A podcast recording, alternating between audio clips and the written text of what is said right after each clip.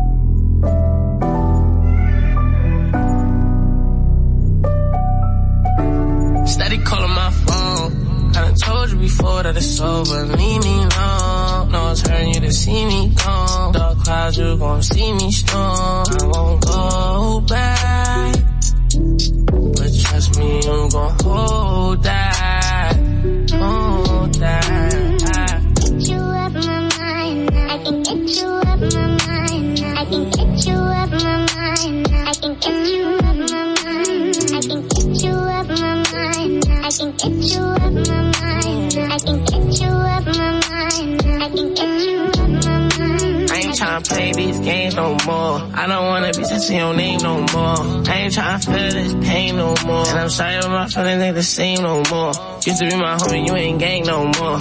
I am not a you could claim no more. Traumatized, hoping it don't rain no more. You done put me through some things that done changed my aura. Now all around the world I explore no door. No, I'm a dripper than a euro. Shorty, straight heat, no Florida. Bad and she doing for herself, I applaud her. No need, yeah, I'm talking my boo. So please, leave me alone, I'm through. And it's all cause once you started. I've been told you I'm gonna Steady calling my. I told you before that it's over. Leave me alone. No, it's hurting you to see me gone. Dark clouds, you gon' see me storm. I won't go back. But trust me, I'm gon' hold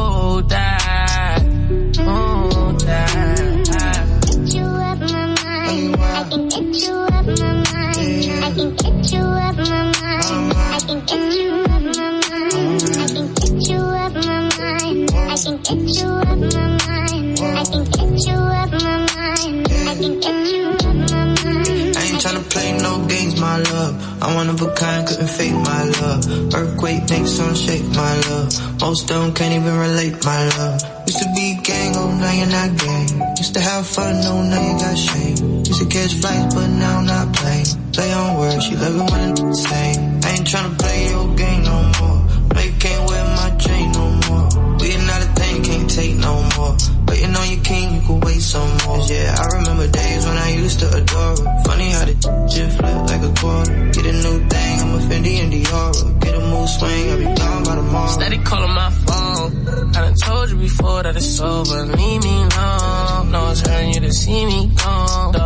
you gon' see me storm.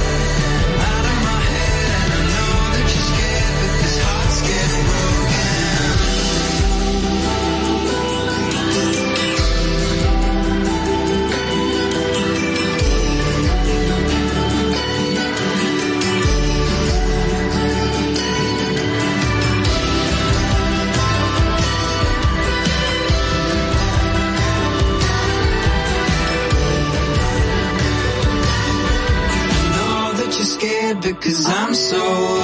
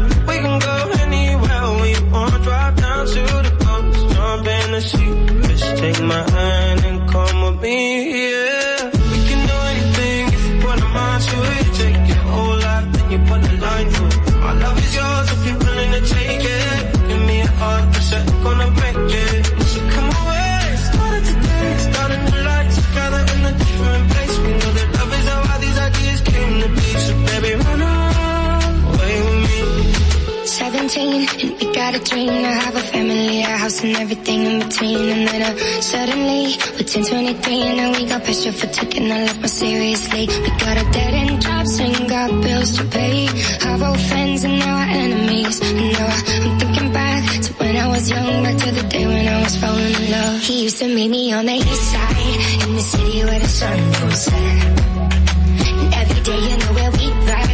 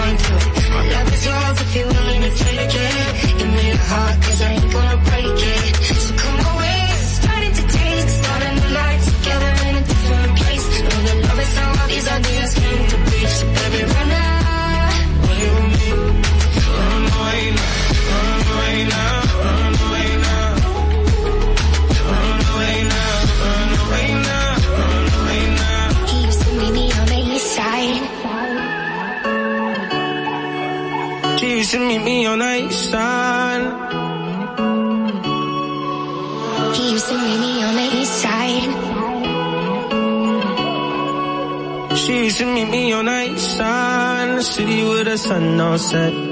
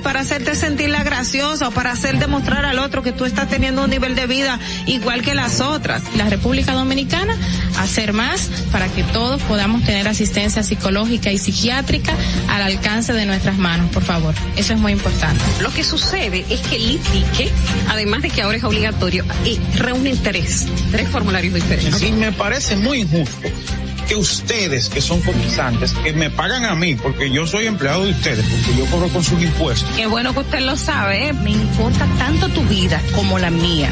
Claro, primero me importo yo, porque desde mi bienestar yo podré amarte de forma correcta. Sé que hay tanta gente haciendo comunicación que no debería, que no, no estudió la carrera, que no se preparó para hacerlo.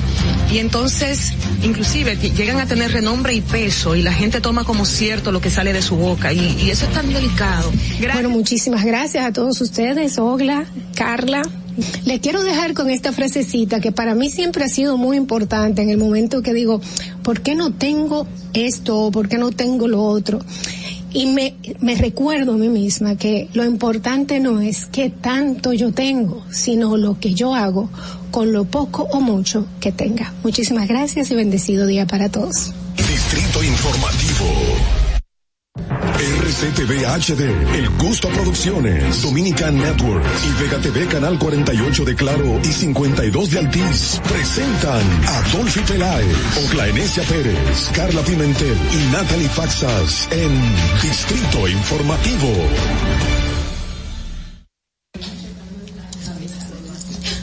Muy buenos días, muy buenos días, República Dominicana, ¿cómo están todos? Vamos arriba, vamos, mucho ánimo a ponerle muchas ganas a este día, miércoles, ombligo de la semana. Qué bueno que nos acompañan.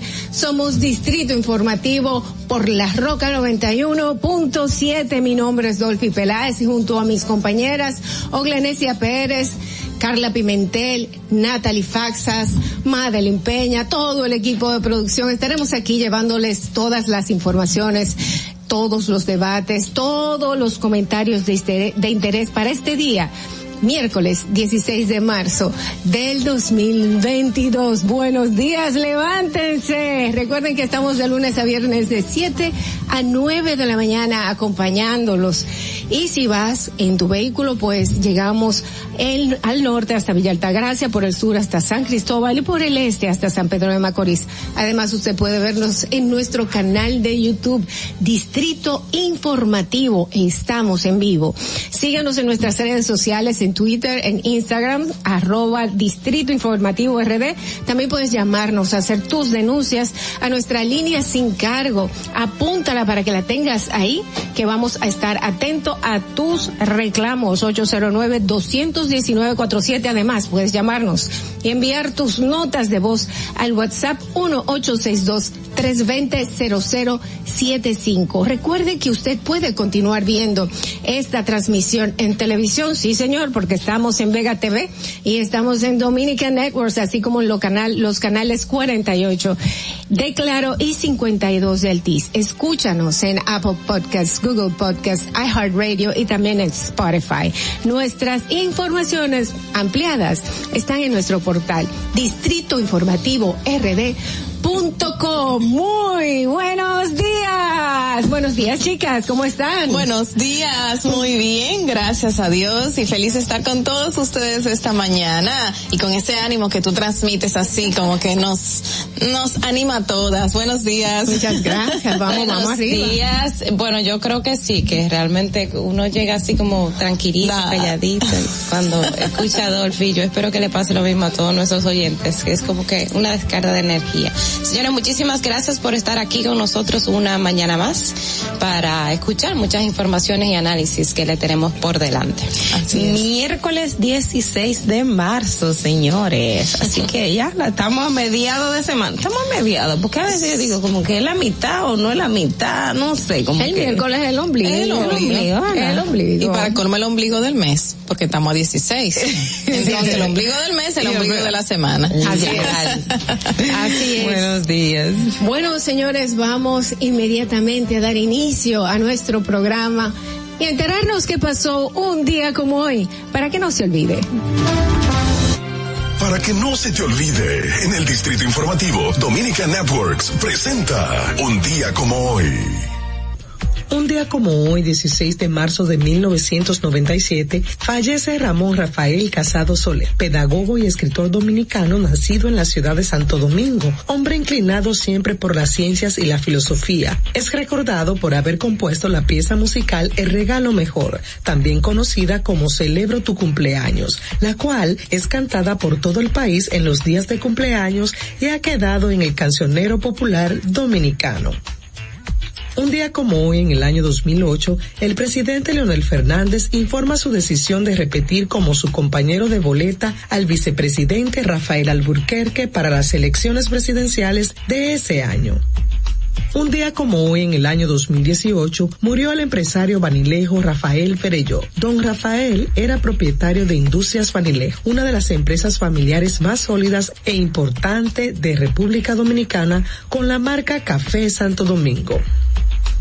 Para que no se olvide, en Distrito Informativo te lo recordamos, un día como hoy. Distrito Informativo.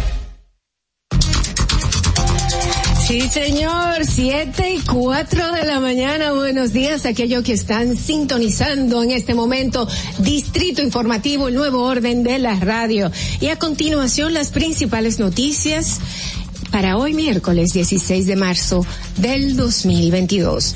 El ministro de Salud Pública, Daniel Rivera, reconoció que hay un desinterés por la vacunación como medida de protección para el COVID-19, no solo en República Dominicana, sino en otros países también con los que el ministerio encabeza se ha puesto en contacto para donar los lotes de vacunas que están próximos a vencer, incluyendo el lote de AstraZeneca que caduca dentro de 15 días este 31 de marzo. Rivera aseguró que República Dominicana realiza sin éxito gestiones con otros países para donar las vacunas sin lograr nada concreto.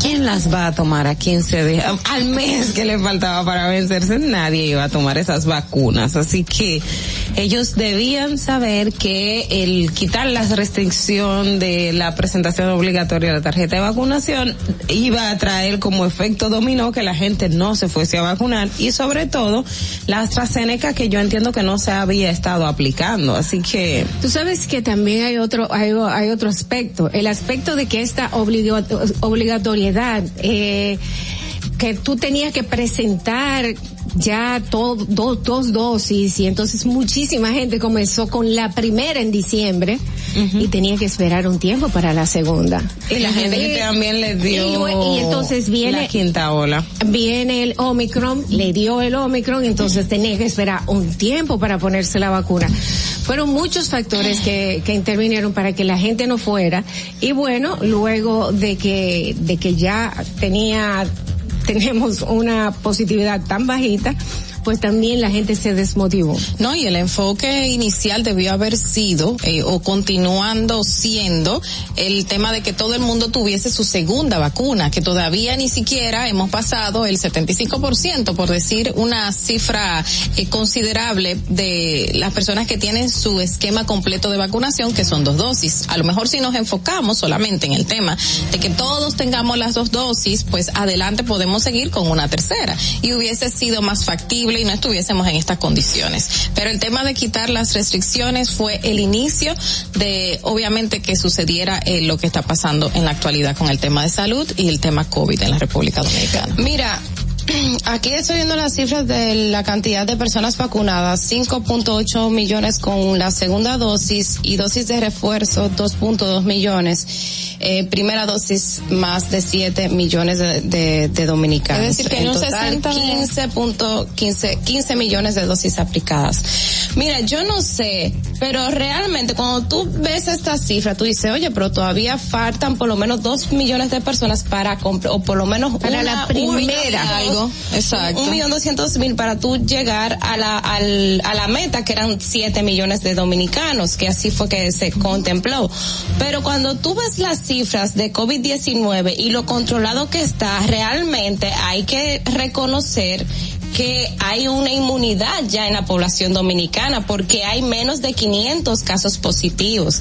Entonces, si bien quizás le, le- no estoy en desacuerdo con señalar que qué pena que se venzan Es- esas es vacunas pena, porque sí. eso es dinero que nos cuesta, pero la verdad es que yo siento que la prioridad que hizo el gobierno fue vamos a traer las vacunas que sean necesarias, vamos a comenzar a vacunar y yo creo que gracias a eso es que tenemos por lo menos los números que tenemos en materia de boletín. No, lo que- lo que me- con muchos no, países. Y también control de la pandemia, o sea, ahora podemos decir que la pandemia está controlada y eso tiene mucho que ver con los efectos de la vacuna. Y hay un respaldo de lo que dice el boletín con lo que tenemos en realidad de personas internadas, de, de personas en cuidados intensivos. Entonces- de- pero entonces me llama la atención por qué los centros de control y la prevención de enfermedades de Estados Unidos, CDC, emitió un nivel 3 de aviso sanitario de viaje debido al COVID-19 aquí a la República Dominicana, lo que indica que al parecer eh, el pa- del país norteamericano, la República Dominicana, aquí hay un alto nivel de contagios de la enfermedad, en el momento en que eh, eh, la- las autoridades han reportado muy pocos. Pero recuerda que, o sea, estábamos en un nivel 4. Ahí estaba también el tema de la seguridad ciudadana. Y bajamos a un nivel 3 que to- que no es más no es más no es bueno en el sentido de que sí se dice, miren, tienen que tener cuidado con el tema del COVID, pero en algo avanzamos. Eh, realmente está muy exagerado los Estados Unidos porque no presentamos, sí, es muy exagerado, no estamos presentando esas cifras, pero bueno, el tema de, de que si nos vacunamos a tiempo, si nos vacunamos a tiempo, uno de los países de Latinoamérica más, eh, que más rápido actuó fue República Dominicana, pero hay que seguir vacunándose porque no tenemos el 70% de la población con la, es- con el esquema completo, eso es esencial terminarlo y hay que poner ya un empeño. Estaban haciendo casa por casa, reciente, comenzaron, están yendo casa por casa poner segunda y tercera dosis a las personas que obviamente lo requieren porque no es obligatorio.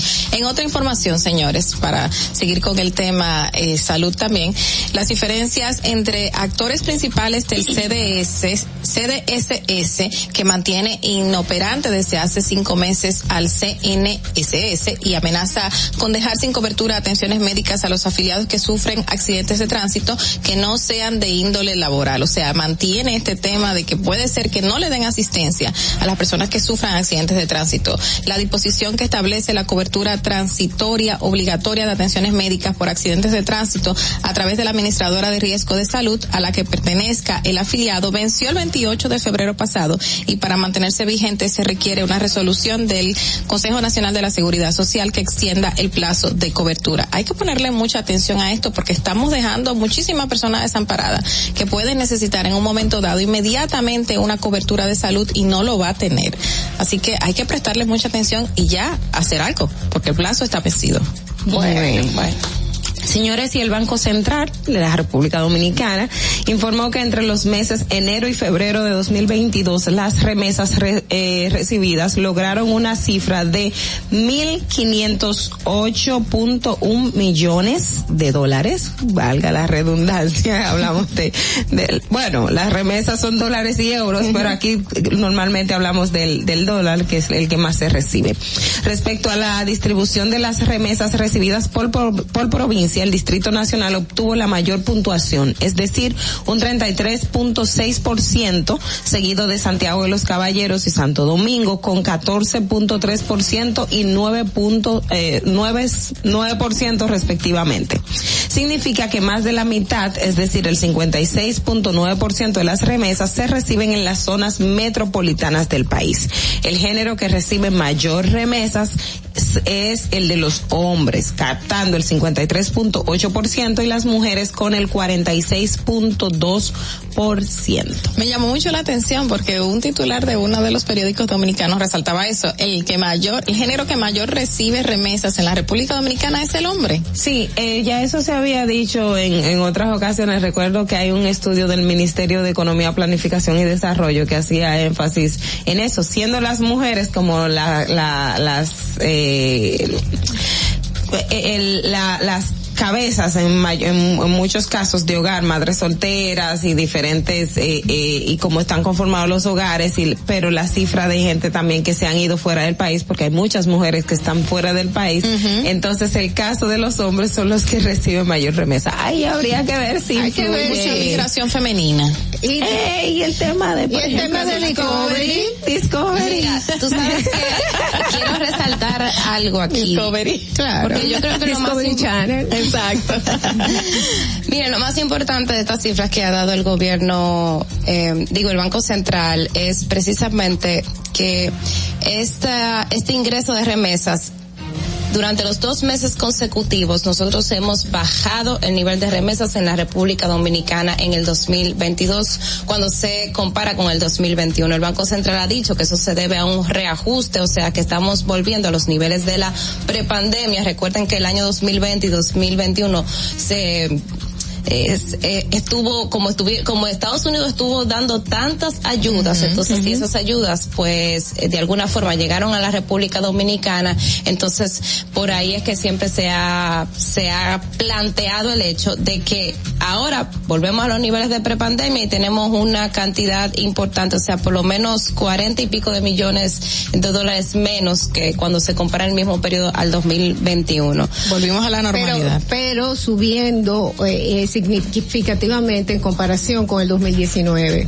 Sí, porque acuérdate, lo que pasa es que el tema de la pandemia, el tema de las remesas, siempre, siempre, señores, las remesas eh, se comportan de manera, siempre aumentan, o sea, mes por mes, años por año, un, puede ser que un mes bajen con relación al mes anterior, pero en general siempre aumentan. Lo que pasó con el COVID-19 es que se esperaba que por el tema de, de las restricciones, bajaran. la, exactamente, y lo que hubo fue un repunte de que, bueno, se, se- el año No. pasado fueron más de 10 mil millones de dólares, que nunca habíamos llegado a esa cifra. Entonces, eh, bueno, la, la pandemia y las remesas nos ayudaron, nos ayudó mucho en este tiempo de, de, confinamiento, pero la verdad es que, bueno, eso llama eh, realmente ellos comparan toman el 2019 y comparan el 2020, pero al final, cuando nos comparamos con el 2021, ha bajado, ha bajado.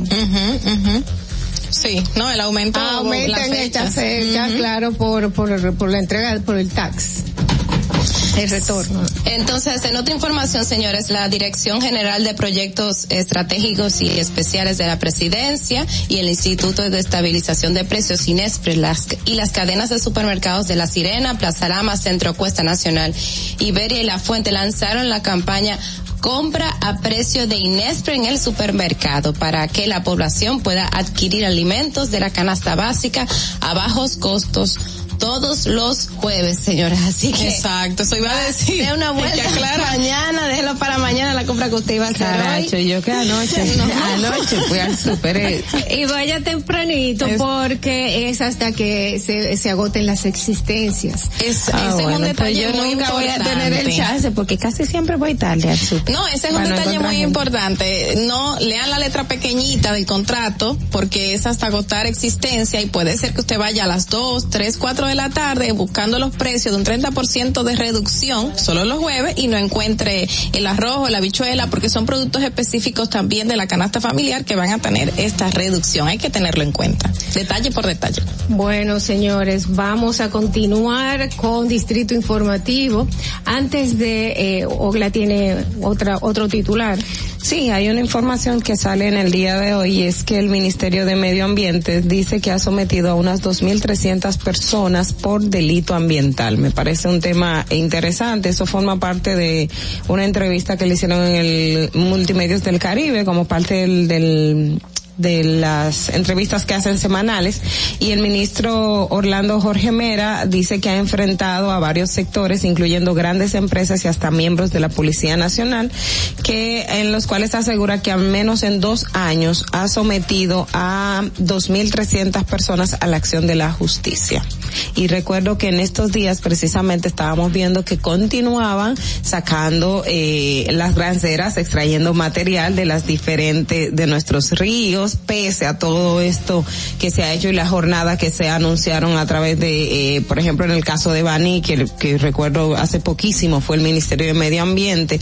Es decir que... Con el tema no de las dunas. Exacto. Pero lo bueno es que lo de las dunas ya está controlado. Y esas fueron las informaciones porque vimos un total, eh, un- visitas constantes por parte del mismo ministro de Medio Ambiente, también un grupo de personas encargadas del mismo ministerio y le estaban dando seguimiento, por lo menos eso sí. En el cuanto a los ríos, obviamente sabemos que todavía se siguen extrayendo. Y están la cantidad de paleros que están ahí desde las 4 de la mañana, cuatro y media, trabajando para un grupo de, de bárbaros que se están llevando las, la arena de estos ríos. Yo creo que 2.500 personas son muchas personas y yo creo que los 2.300. responsables y las personas que en realidad van a utilizar y que mandan a sacar esa arena no son 2.500 personas, son muchos menos. Entonces, Ah, sí, eh, hasta que no se arranque la cabeza, Exacto. vamos a tener este problema. Eh, no es la cantidad, es la- el tipo de persona que se agarre. Agarre la cabeza y no tendrá que hacer una cárcel específicamente para medio ambiente. Bueno, señores, hasta aquí las principales noticias en Distrito Informativo. Vamos inmediatamente a dar paso a las noticias internacionales gracias a la voz de América. Este es un avance informativo de la Voz de América. Desde Washington les informa Henry Llanos.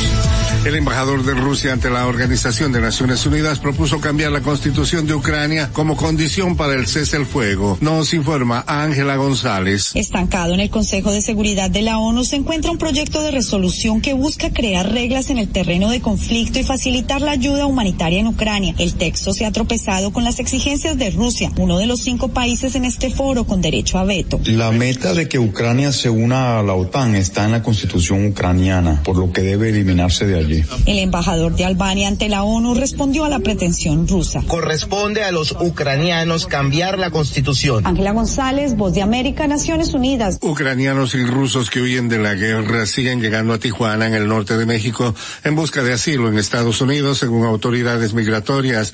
Mientras a algunos se les permite cruzar la frontera, otros han tenido que acampar porque se les niega el acceso.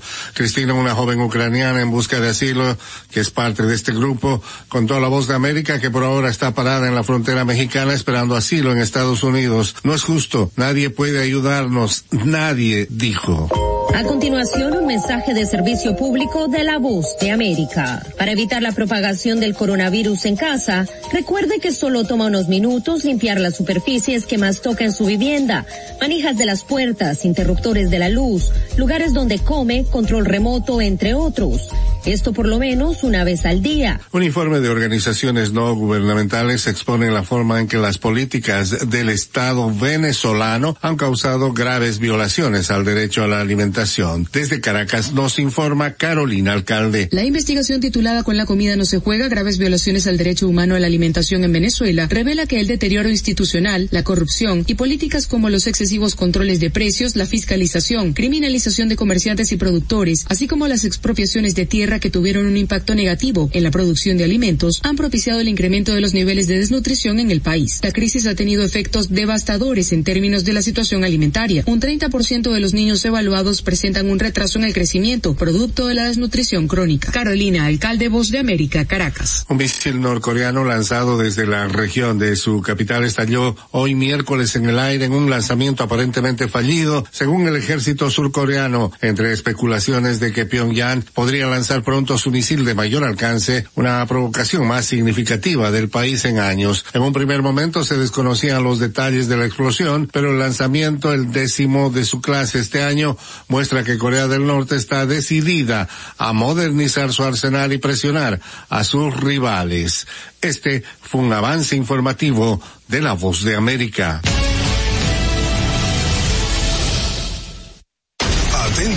No te muevas de ahí. El breve más contenido en tu distrito informativo. Para una madre es bien difícil eh, querer que su hijo empiece un tratamiento y que no lo pueda hacer porque no tiene los recursos. Cuando un niño con anemia falciforme llega a una emergencia, no puede esperar. Un día fui a visitar a un niño al hospital, pero entró una madre desesperada. Y ya cuando su hijo llegó, pues murió inmediatamente. De ahí nace Apadríname por 500 pesos. Mensualmente durante siete meses hemos recibido 150 porciones de alimentos. Recibimos el apoyo del Plan Social, también de Promesa Cal. Hemos tenido un cambio excelente y hay mucha gente detrás orando porque esto salga bien. Gobierno de la República Dominicana. Si deseas tener acceso a todo lo que pasa en República Dominicana, debes obtener Dominican Networks. Es el primer sistema de cable dominicano para los dominicanos en el exterior. Aquí podrás disfrutar de todos los canales de televisión de República Dominicana, noticias, deportes, música, farándula y entretenimiento 24/7. Solo debes descargar nuestra aplicación en Roku, Amazon y Apple TV. E inmediatamente vas a disfrutar de todo el contenido de República Dominicana. Dominican Networks. Y, y- y aquí está el equipo del gusto, la bella Dolphy Peláez. Busquen un suape y busquen un recogedor porque me voy a regar. Lo acompaña ñonguito. Que usted se sacrifique tanto en su oficina hasta las 8 de la noche. El importado Harold Díaz. Lo mío es de hilo de Yedella. La más reciente adquisición, el actor más cotizado, más no el mejor pagado, Oscar Carrasquillo. Y el hombre que gana menos que su mujer tiene que se sienta negro en la cama en intimidad. La enérgica, la del gritico, Samantha Díaz. Y quiero que sepan que tengo dos semanas haciendo dieta y ¿saben lo que he perdido? ¿Qué perdí? ¿Qué tiempo?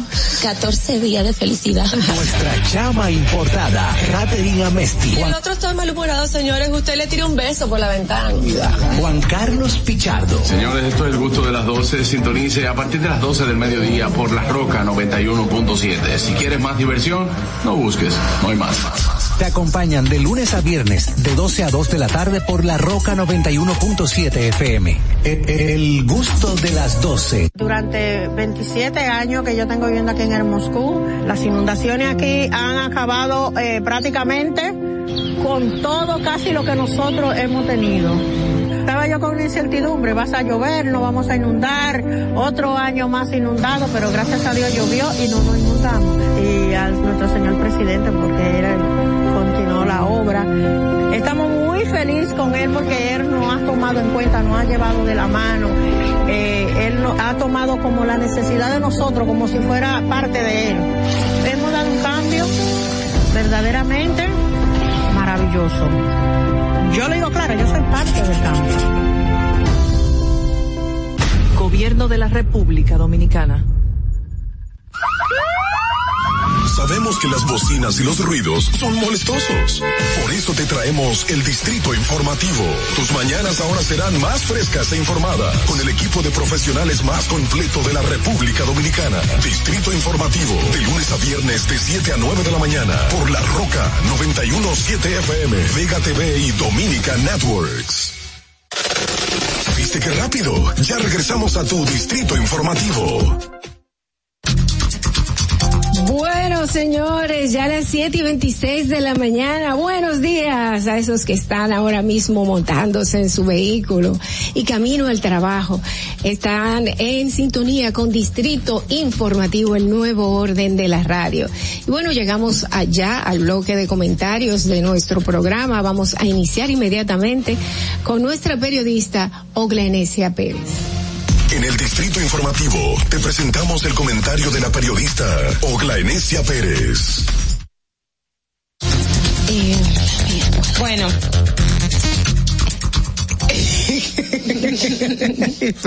señor. Miren, una noticia desagradable. Eh, que ha estado en estos días y de hecho hoy todavía sigue en el periódico El Listín Diario porque fueron quienes dieron la voz de alerta, sobre todo la periodista Doris Pantaleón, eh, dio la voz de alerta en el sentido de que visualizó o dispuso, eh, visibilizó una situación que se está dando en el Consejo Nacional de la Seguridad Social. Ustedes recuerdan que ayer hablábamos aquí con Aris Mendy y el tiempo no nos alcanzaba porque el tiempo de la seguridad, hablar de temas de seguridad social en República Dominicana implica mucho pero eh, lo más penoso es que en este tema, en este conflicto que hay a lo interno del Consejo de la Seguridad Social, que no se reúne desde agosto, desde octubre del año pasado. Desde octubre, de la, octubre del año pasado, el Consejo Nacional de la Seguridad Social no se reúne en un momento en donde el tema de seguridad social, de hecho, está en el tapete de República Dominicana, por la, mesa de diálogo que hay para la, la, la modificación del sistema de seguridad social en nuestro país, por las disposiciones, por ejemplo, en estos días hablaban de eh, un tema que es muy recurrente y que se necesita que haya una regulación, el tema de los copagos o las cuotas que te están pidiendo en una unidad de, eh, en una clínica privada cuando llevas a un paciente que tiene que ser intervenido quirúrgicamente y de manera urgente, las clínicas eh, te están pidiendo un depósito para hacerlo, que ese es un tema también complicado. En el momento en que estamos hablando, por ejemplo, que eh, existe todavía conflictos y un caso que salió a relucir de un joven que salió de una ARS y cambió a otra en menos de dos meses y en ese corto tiempo se le detectó que tenía un cáncer y ambas ARS se están desligando del proceso porque entienden que no tienen que, una porque el, paciente salió de su sistema y el otro porque lo recibió muy recientemente, no puede, eh, no entiende que no debe cubrir lo que tiene que ver con su medicamento, de, eh, con su procedimiento de alto costo, que es el caso del cáncer. También en el momento, y como dice hoy la, la periodista Doris en el periódico Listín Diario, en que se vence o ya se venció hace ya varios días la resolución que autorizaba que a las personas que en un, tuviesen un accidente de tránsito pudiesen recibir una cobertura médica de manera provisional. Se había emitido esa resolución y que el Consejo Nacional de la Seguridad Social también debe de determinar si es eh, definitiva o cuál va a ser el procedimiento, porque ahora mismo usted tiene un accidente de tránsito, si no está dentro del horario laboral para que se lo cubra la ARS, la ARL, que es la administradora de riesgos laborales, pues usted los costos que tiene que ver con ese accidente de tránsito en el tema del seguro básico de salud, eh, puede, le genera una serie de situaciones, o sea, no tiene esa cobertura. Pero también está pendiente y tenemos muchísimo tiempo, aquí hay una discusión grandísima sobre el tema de las cesantías, que ustedes saben que tiene años que está eh, en discusión, que es algo que nosotros como empleados es una conquista que tenemos y no queremos que se nos quite, pero eh,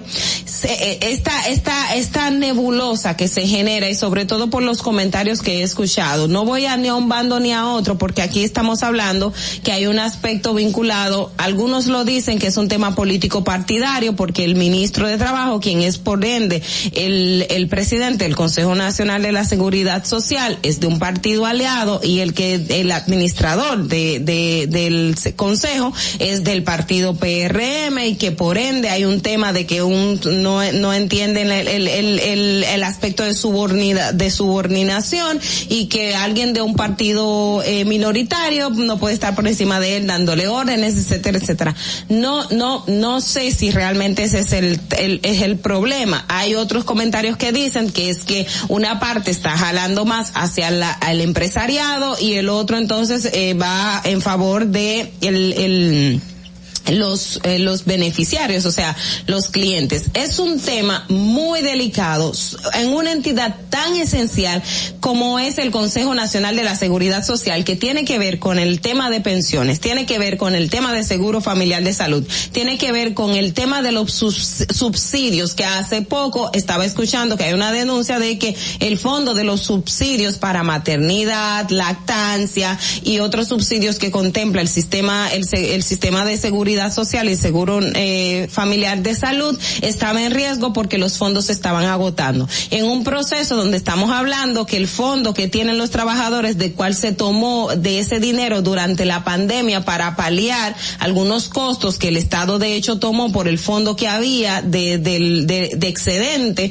que había dentro del, del fondo que teníamos eh, los, los que pagamos la seguridad social, ese fondo también está en crisis. En un momento donde hay cientos de personas que están esperando una resolución del Consejo Nacional de la Seguridad Social para acceder a sus pensiones. En el momento en que se está esperando una resolución del Consejo de, eh, de la Seguridad Social para regular muchísimos escollos y falencias que hay tanto para las personas de medicamentos de alto costo o pacientes con enfermedades de alto costo que no lo cubre el sistema de salud y que hay un tope y que se ha peleado para que ese tope se eleve, donde hay un tema con los medicamentos que usted tiene, que supuestamente usted está pagando un seguro, pero que hay una parte de medicamento que cuando usted va nunca se lo cubre. O sea, hay una serie de necesidades que ahora someter a toda una población, 10 millones de habitantes, a un conflicto personal que lo que más hace daño es a la ciudadanía, yo entiendo que es muy inoportuno y es algo que el presidente de la República y las cabezas deben de sentarse porque no estamos jugando con paja de coco. O sea, es un tema muy serio y me parece, me parece demasiado, eh, me indigna, por no decir otra palabra, de que a esta altura del juego estamos presentando un conflicto en ese sentido con un tema tan esencial para la ciudadanía y para la descendencia de todos los que estamos aquí en República Dominicana. Fernando. Distrito Informativo. Bueno, señores, eh, la verdad que yo entiendo, eso de ese lío de ese muchacho que pasó de una eh, aseguradora hacia otra, eh, y que ahora ninguna de las dos quiere verse responsable, me lo encuentro eh, mal porque no hay establecido un, un, un, momento intermedio porque él siempre ha puesto su dinero, es decir, su dinero siempre ha estado ahí. Así que yo entiendo que es simplemente ese que salió a la Exacto, porque alguien lo hizo público. aquí hay muchas fallas y hay que corregirla como dice Ogla. Señores, continuamos con nuestros comentarios y es el turno de nuestra periodista Carla Pimentel. En el Distrito Informativo te presentamos el comentario de la periodista Carla Pimentel. Este sistema, República Dominicana tiene muchísimas debilidades, aparte de esta que acabamos de mencionar con el tema de la seguridad social, siguen saliendo a la luz más debilidades. Y yo quiero continuar hablando como ayer con el tema de las ayudas sociales, este programa que está dando cierta eh, tranquilidad a un grupo de personas que lo necesitan. Y es que obviamente ayer se anunció de que hoy van a comenzar a repartir ya a iniciar la entrega de las eh, tres más de 300 mil tarjetas que se van a dar ya a un grupo de personas que fueron agregadas a este programa de ayuda social, al programa de ayuda social Supérate. Esto va a ya a ser una cantidad superior, un millón trescientos cincuenta mil y algo de personas que se están beneficiando de Supérate en la actualidad con un monto de mil seiscientos cincuenta pesos más o menos. Un monto que podríamos decir que es muy mínimo para lo, los gastos que hay en una casa, pero una ayuda es una ayuda y lo importante es que lo reciban. Y esto, esto es importante resaltarlo porque recién las, eh, los comercios, los detallistas minoritarios, los colmados, los minimarques se han, estado quejando de que estas personas que eh, tienen esta tarjeta pues van a poder seguir comprando o eso es lo que se espera y lo que había anunciado el gobierno anteriormente en supermercados o en establecimientos mayoritarios de venta de comida. Y en la queja de los minoritarios es que obviamente esto le está quitando a ellos cierta entrada de dinero porque en el 2020 cuando comenzó el programa Quédate en casa que fue directamente a los colmados es fue de muchísima ayuda para los pequeños comerciantes.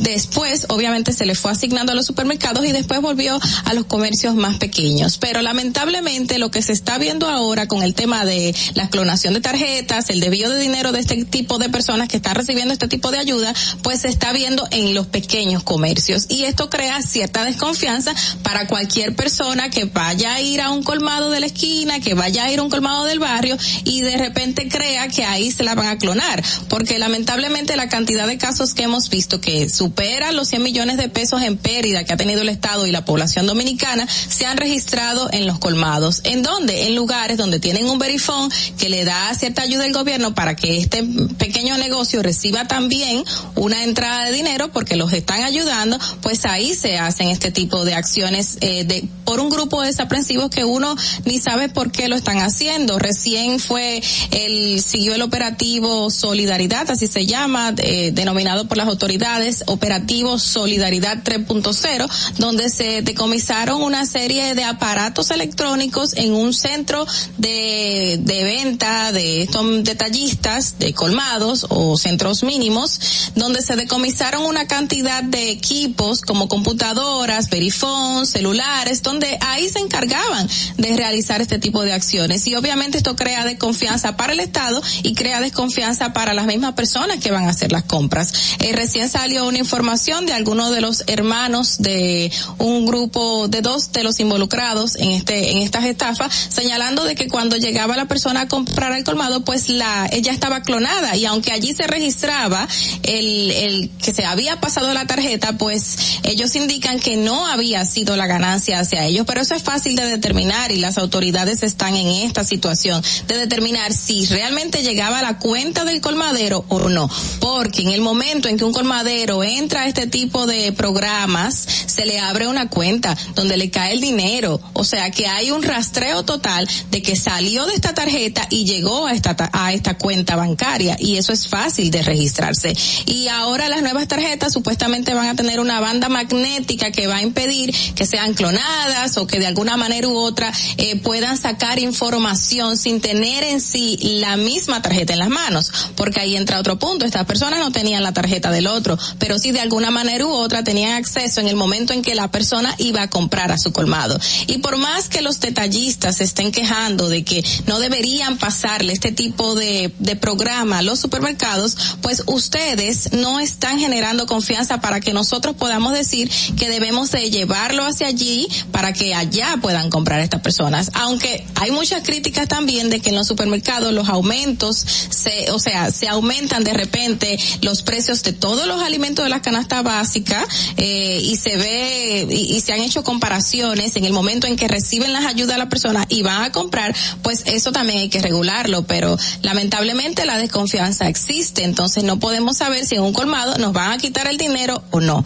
El Estado, el gobierno debería de estar llevando un monitoreo de los precios de los mismos en los supermercados, pero debería quedarse ahí, eso es a mí, a mi consideración para así determinar qué se puede hacer o no con los mismos colmados o los pequeños detallistas para tomar una solución de que esto no siga pasando porque todavía indican que hay muchísimos casos que no se han detenido en diversos puntos del país. Esperemos que estas 300 y pico de miles de tarjetas que se van a entregar o van a comenzar a entregarse hoy detengan esta situación, pero lo importante es que quienes se van a beneficiar de esto realmente se beneficien porque lo necesitan. Fernando, vamos contigo. Distrito Informativo.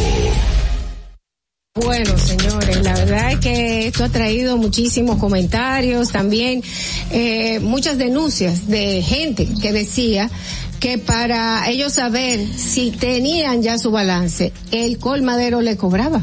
Oye, eso. Entonces, eh, yo- Eso también, proba- perdón, terminado. Eh, no, yo entiendo que son muchas las cosas que se fueron acumulando para que entonces ya vinieran a decir, bueno, vamos a entrar con los negocios grandes. Sí, esa parte de, de que les cobraban para, para el, el balance probablemente tenga mucho que ver también con el costo que tiene para el colmado el tema del verifone. Ahí hay también como un elemento que recuerdo que alguien eh, que tiene una tienda una vez o al principio algunas personas decían, bueno, mira, si me vas a cobrar con tarjeta no te puedo hacer descuento porque hay unos costos y algo así. No sé si tenga que ver, esto no justifica definitivamente. Pero es que en el momento, en el momento que tú compras, que tú tengas un cargo por el Verifone, no hay problema. Ahora, tú saber el balance, simplemente chequear el balance, no creo que por eso Ahí, ahí, haya un ahí, voy el punto, dependiendo también en qué momento la gente va a chequear su balance, porque depende en el momento en que se lo ponga. Por eso te digo, puede, puede darse, no estoy diciendo que, que sea así y no es lo correcto. Ahora, con relación a que los supermercados y los colmados estén vendiendo, eh, usualmente uno puede creer, bueno, el, el- el colmadero puede creer que el, el- puede pensar que se le va a quitar un, un público. Sin embargo, la, la experiencia te dice que alguien que va a gastar 1.600 pesos, que tenga que moverse a un supermercado donde luego tendría que pagar taxi o buscar un tema de movilidad para ir a, a- a- llevar esa compra a su casa, lo puede comprar en, en donde lo tenga más cerca de casa, que es en el, colmadero que se lo está vendiendo ahí y no tiene que hacer como ese gasto de, de, de transportación tan, tan, tan, tan grande que implicaría la movilidad en este caso. Con respecto a los verifones, señores, quiero aclarar que en ningún momento se hace un cobro por chequeo de balance, ni siquiera a una tienda normal. Ahora, también la instalación. Oye lo que hacen con los colmados que entran en este tipo de, de, de programas sociales. La instalación. Te, te voy, te voy a, te voy a, te voy a interrumpir porque en este momento, en este momento debemos de, de iniciar con el comentario de Natalie, que me parece que quizás tenga mucho que ver con eso y entonces abundamos luego de este. En Distrito Informativo te presentamos el comentario de la periodista Natalie Faxas.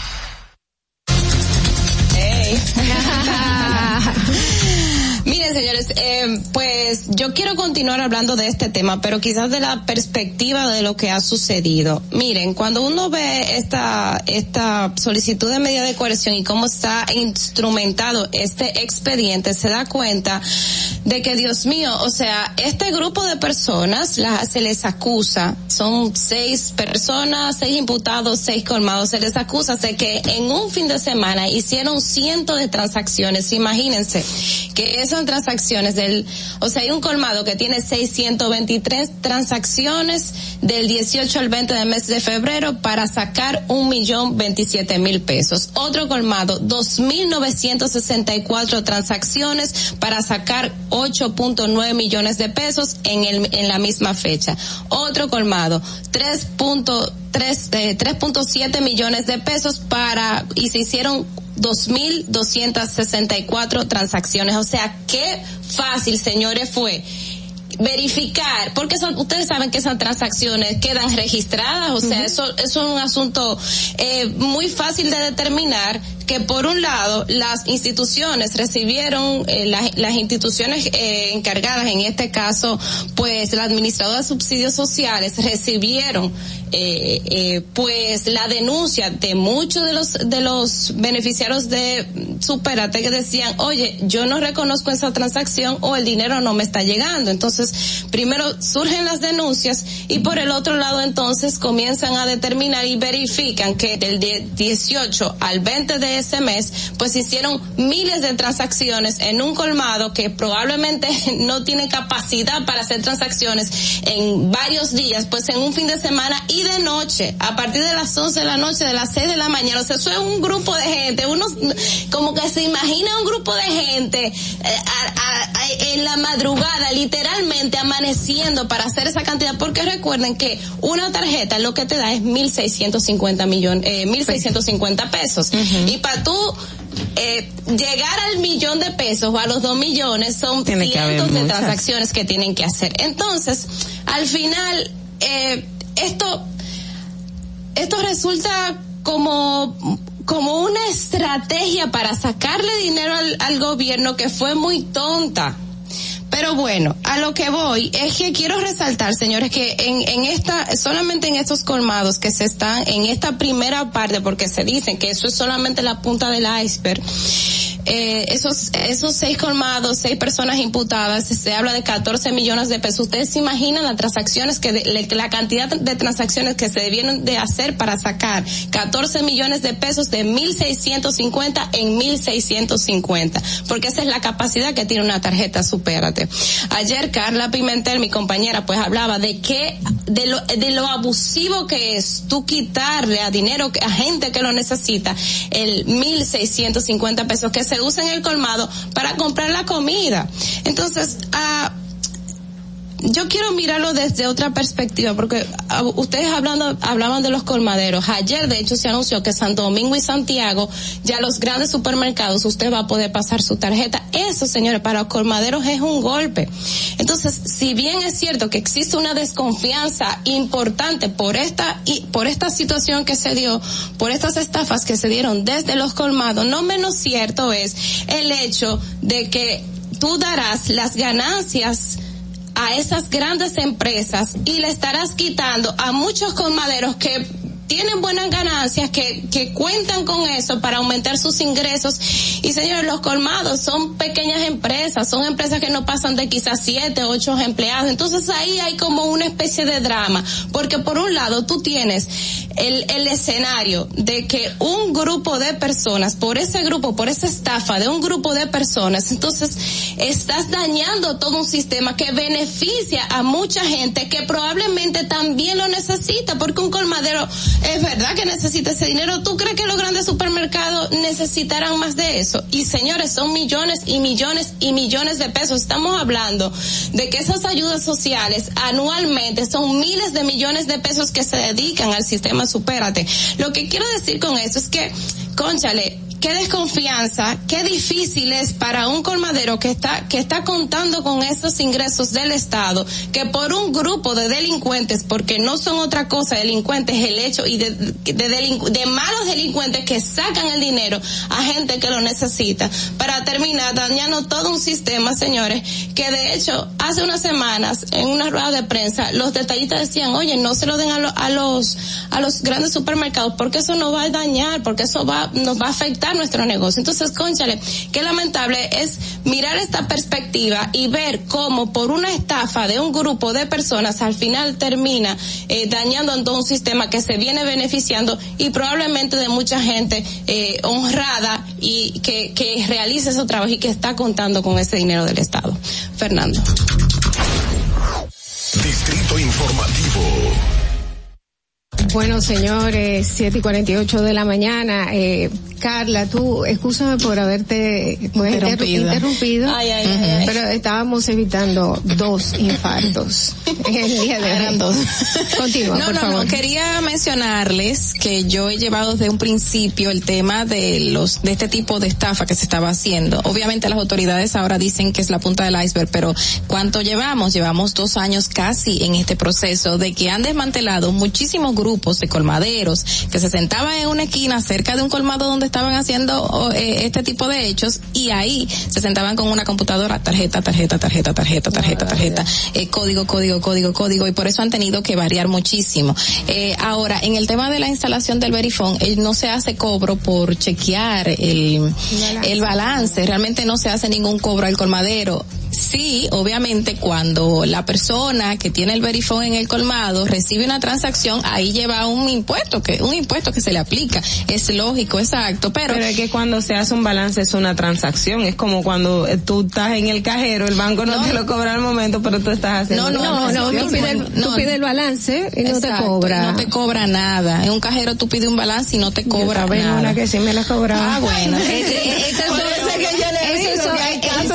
No, pero hay unas que son específicas, hay unas que son específicas y Ajá. ese y ese balance lo hacen para incluso, óyeme, lo ponen en lugares donde dicen, "No aceptamos tarjeta", tienen su cajerito ahí y ese cajerito te cobran muchísimo por tú sacar dinero, por tú chequear balance, por hacer cualquier cosa. Eso es Sí, eso es algo informal. Pero mira, en el tema de los colmados, la instalación del verifón y todo es va por- también por el costo del, del Estado. O sea, en el momento en que un colmado se registró, porque no todos los colmados entran. Eso Hay es una una depuración depuración, que se exacto. hace, exacto. Y recuerdo que por el proceso de quédate en casa se incorporaron muchísimos más colmados para eso mismo, para que la gente pudiera, no solo ganaba el que recibía la tarjeta, sino también ganaba el colmado que estaba recibiendo el dinero, que le ayudó muchísimo. Yo recuerdo que hablé con mucha gente que tenía su colmado que me decían, debido a esa ayuda de ese programa social, es que yo todavía tengo este colmado. O sea, era una ayuda mutua, pero lamentablemente, como tú misma dices, hay un grupo que se está beneficiando de esto y está dejando mal parado a los otros. Y eso crea una desconfianza total de lo que está, de lo- del, de- del programa. No se lo quieren dar a ellos por esa misma razón. Ellos lo tienen, lo que pueden perderlo y cada, cada colmado que se vea con una irregularidad, pues será sacado. y, y hasta ahora son seis, pero dicen que están investigando y que hay muchísimos otros más. Lo que yo invito es a cualquier ciudadano beneficiado que se ha visto afectado por esta realidad, que cuando va a buscar su, su comprita, porque ¿qué puede comprar con 1.650 pesos? Bueno, lo que pueda comprar le dice, usted no tiene nada, ya usted lo usó. Entonces, que vaya y que lo denuncie, que lo denuncie para que el lugar, porque en su tarjeta, en ese número, sale a dónde fue eh, consumido ese dinero, entonces las autoridades pueden detectar qué lugar está encargándose de hacer este tipo de, de irregularidades. Mira, y con lo que planteaba Natalie, que, que voy eh, muy de acuerdo con ello, pero antes de decía, el impacto que tendría el, los grandes supermercados versus los colmados, la gente también pondera mucho. Vamos a ver el grueso de la gente que se está beneficiando de Supérate, si está también en el Gran Santo Domingo o en las grandes ciudades que es donde están funcionando estas cadenas de supermercado. Por ejemplo, hay mucha gente en el sur que se beneficia de Supérate en la zona de Barahona, Bauruco, Independencia. Estas grandes cadenas no, no están ahí y la gente lo compra el, el colmadón o la gente que, que, que lo tiene. Hay que ver qué tanto, pero sí, sí entiendo la preocupación y puede afectar eh, con relación a que tú le estás quitando a estos minoristas, que es un público que ya lo tienen ahí, a ponerlo a competir con un supermercado donde de hecho las garantías y las competencias del mercado no es la misma, porque el precio al que lo compra el supermercado no es al mismo el que lo compra el colmadero o el que tiene el almacén, que es donde, donde al final compra la persona más, más eh, eh, pobre. Mira, vamos, vamos a recibir esta llamada, a ver. Dale. Buenos días, Distrito Informativo. Muy buenos días, equipo José Jiménez desde la ciudad de Nueva York. ¿Qué tal, José? Buenos días. Su Sí, comentario. ese José. tema de verdad la felicito mucho por el análisis que han hecho de ese tema, pero creo que hay una parte, eh, por ejemplo, creo que ustedes decían que 14 millones de pesos es lo que hasta ahora se ha podido descubrir. No. Que si en, Ahora sí, en el último. Más de 14 millones. Claro, o sea, en, en, un fin de semana, exacto, en un fin de semana sí se desviaron 14 millones de pesos que fue lo que lo agregado ahora, porque el operativo va por 3.0. Acuérdense que comenzó por 1.0, 2.0, ahora tenemos 3.0, operativo solidaridad, operación, mejor dicho. Pero basado en ese, en ese monto. Exacto. Estamos hablando que de cada 1.650 pesos es un promedio de más de 8.000 transacciones. Así Entonces, eh, desafortunadamente ese es el dinero más fácil de averiguar. Ahora, no solo deben suspender del programa a los colmados, sino que ellos deben ser sometidos, porque si ustedes se fijan, cuando si una persona va con la tarjeta, eh, decir una, una tarjeta falsificada, clonada, yo tenía eh, que pasarla en el verifón. El colmadero, ese dinero no lo recibe inmediatamente, él tenía que esperar que se lo depositen, creo que de días laborables.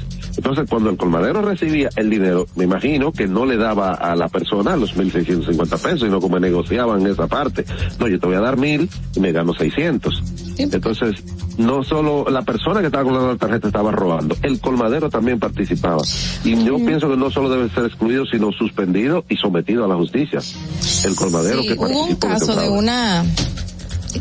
yo creo, yo creo que están, sometidos. Son de hecho los propietarios que están, los, los propietarios de los colmados donde se identificaron esas eh, irregular, esas transacciones irregulares eh, que están sometidos. Hubo un caso en San Pedro de una doctora muy reputada, gracias José, muy reputada, reconocida en la zona, que ella fue apresada, pero quien estaba manejando el verifón era su hijo, en un colmado que ella tenía rato que no iba, que estaba en otra localidad, ella vivía en San Pedro él vivía en un municipio y ese colmado y ese verifón era, estaba a nombre de ella. Lamentablemente la señora estaba presa y fue la que llevó todo el proceso. Lo dejé en el medio en que tenía una, una coerción de presentación periódica después de una variación. Pero se han visto casos así, el familiar es el que lleva el colmado y el otro no sabe qué está haciendo esta persona. Bueno, señores, siete y 55 de la mañana, veamos cómo está el tránsito en Santo Domingo. Llegues a tiempo y no te compliques con el clima, te traemos en el distrito informativo el tráfico y el tiempo. Y así se encuentra el tráfico y el tiempo a esta hora de la mañana en Santo Domingo. Se registra tráfico pesado en la avenida Máximo Gómez, en la ensanche La Fe, elevado avenida 27 de febrero, en expreso avenida John F. Kennedy, hasta la elevado avenida Doctor de Pichó, avenida Hermanas Mirabal, puente Presidente Peinado, avenida Presidente Jacobo Magluta, gran entaponamiento en la avenida 25 de febrero, en Villa Duarte, donde se registra un vehículo detenido. Avenida Danubio Azul, en Altos de Arroyo Hondo y en zonas aledañas. Elevado Avenida Monumental, Autopista Juan Pablo Duarte, cerca de Los Alcarrizos. Puente Juan Bosch, hasta la autopista Rafael Tomás Fernández Domínguez, Avenida Ecológica, Profesor Juan Bosch y tráfico muy intenso en la Avenida Simón Bolívar en zona universitaria, Avenida Independencia en Tropical Metal Dome, en la Avenida Charles Sommer, Puente Flotante y en el Puente Ramón Matías Mella. Te recordamos que las distracciones al volante son peligrosas. Deja tu celular mientras vas conduciendo, así las calles y carreteras serán más seguras para todos. Para el estado del tiempo en el Gran Santo Domingo, se encuentra mayormente soleado con una temperatura de 22 grados y una máxima de 32 grados. Hasta aquí el estado del tráfico y el tiempo. Soy Nicole Tamares. Sigan en sintonía con Distrito Informativo. Atentos, no te muevas de ahí. El breve más contenido en tu Distrito Informativo. Ahí mismito donde estás. O tal vez aquí, recostado bajo una mata de coco. O en la arena tomando el sol. O dentro del agua, no muy al fondo. O simplemente caminando por la orilla. Ahí mismo, abre tu nueva cuenta móvil BH de León. 100% digital y sin costo. La creas en minutos con cero pesos desde Móvil Banking Personal. Ábrela donde quieras. Solo necesitas tu celular. Banco BH de León. Glen Beauty Salón con su Nails Bar Spa y Estética. Somos un centro equipado con las mejores tecnologías de belleza y un personal capacitado listo para que tengas una experiencia glam Contamos con las técnicas más avanzadas de uñas, spa y centro de estética. Somos especialistas en reparación e hidratación de cabello botox capilar. Glam tiene para ti todo lo que necesitas para consentirte. Visítanos en la prestigiosa zona de Bellavista. Llámanos y reserva tu cita al 809-333-5174 y al WhatsApp 849-255-5174. Tenemos un espacio para ti. Glam Beauty Salon, Nails Bar, Spa y Estética. Esto empezó por algo que vi en la casa de un amigo que tenía un estanque con peces. Y yo dije, pero así se cría peces, pues yo puedo hacerlo. Lo poco que, que yo he tenido lo puse aquí. Me aprobaron un préstamo, por lo cual yo he terminado muchas cosas que necesitaba este proyecto. Compré este terreno, me trasladé aquí y ya aquí me ha quedado. Y me ha dado buen resultado. Gracias a Dios, siempre Dios, aquí en este lugar. Gracias a Promifime. El país está cambiando. El señor Luis Abinader está haciendo un buen trabajo. Eh, las cosas están poniendo en regla. Está ayudando a muchas personas que necesitan ayuda. Por eso ha sido bueno el cambio. Le doy gracias a toda la gente que me ha apoyado. Gobierno de la República Dominicana. Síguenos en nuestra cuenta de Instagram para mantenerte informado de todo lo que sucede en el programa. Arroba Distrito Informativo. Si deseas tener acceso a todo lo que pasa en República Dominicana, debes obtener Dominican Networks. Es el primer sistema de cable dominicano para los dominicanos en el exterior. Aquí podrás disfrutar de todos los canales de televisión de República Dominicana, noticias, deportes, música, farándula y entretenimiento 24/7. Solo debes descargar nuestra aplicación en Roku, Amazon y Apple TV. E inmediatamente vas a disfrutar de todo el contenido de República Dominicana. Dominican Networks. Estamos en YouTube. Disfruta de nuestro contenido. Suscríbete, dale like y comenta. Distrito Informativo. Y, y aquí está el equipo del gusto, la bella Dolphy Peláez. Busquen un suape y busquen un recogedor porque me voy a regar. Lo acompaña ñonguito. Usted se sacrifique tanto en su oficina hasta las 8 de la noche. El importado Harold Díaz. Lo mío es de hilo de Yedella. La más reciente adquisición, el actor más cotizado, más no el mejor pagado, Oscar Carrasquillo. Y el hombre que gana menos que su mujer tiene que se sienta negro en la cama en intimidad.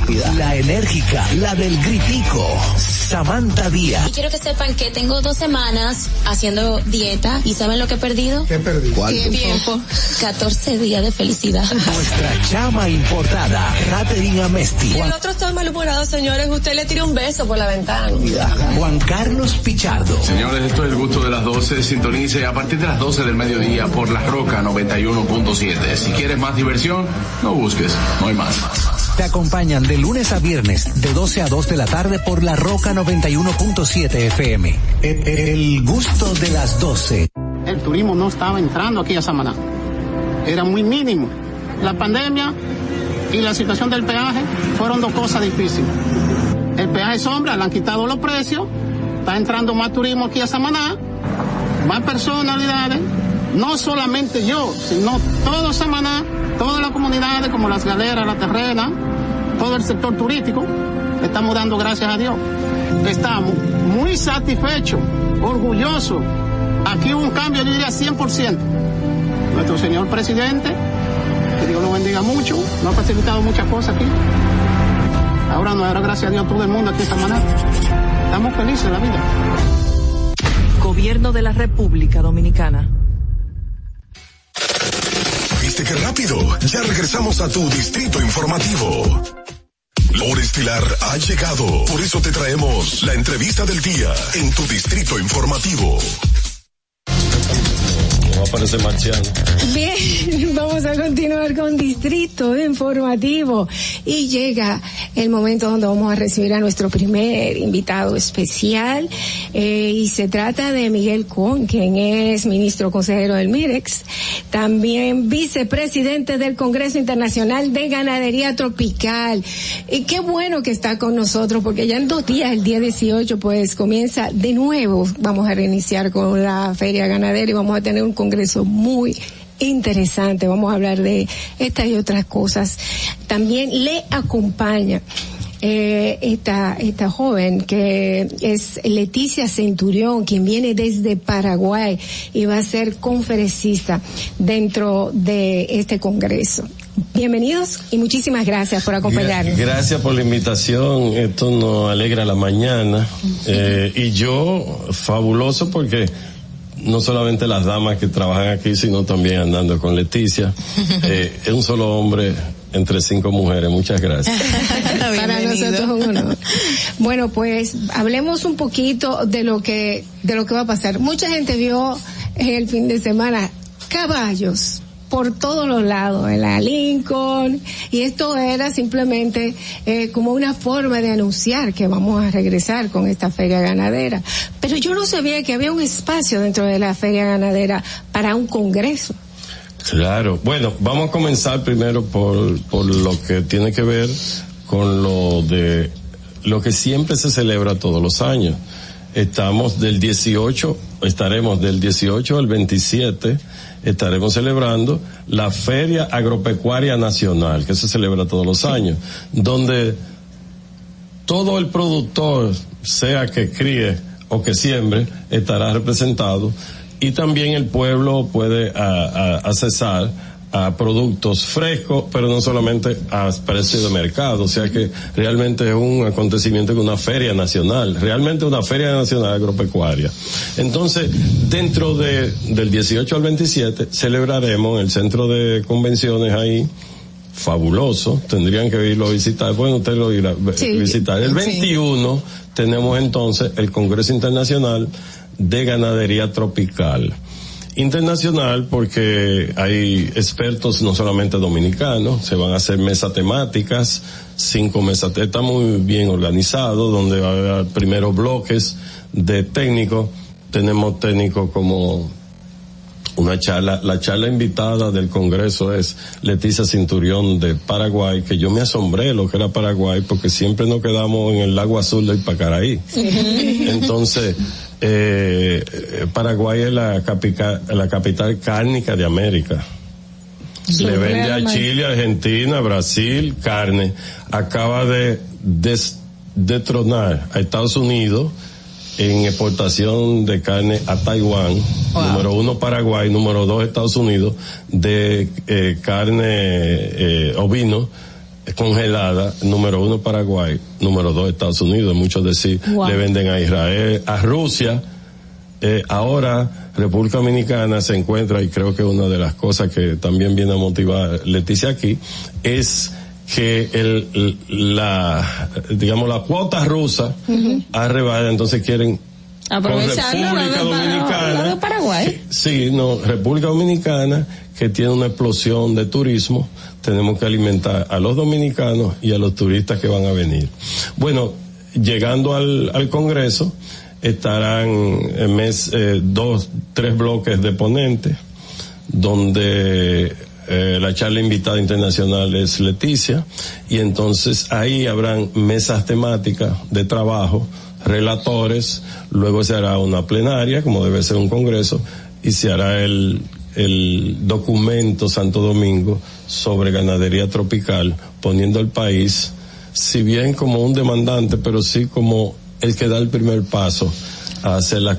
Vienen ponentes de Brasil, Colombia, eh, Paraguay, lógicamente, eh, Venezuela.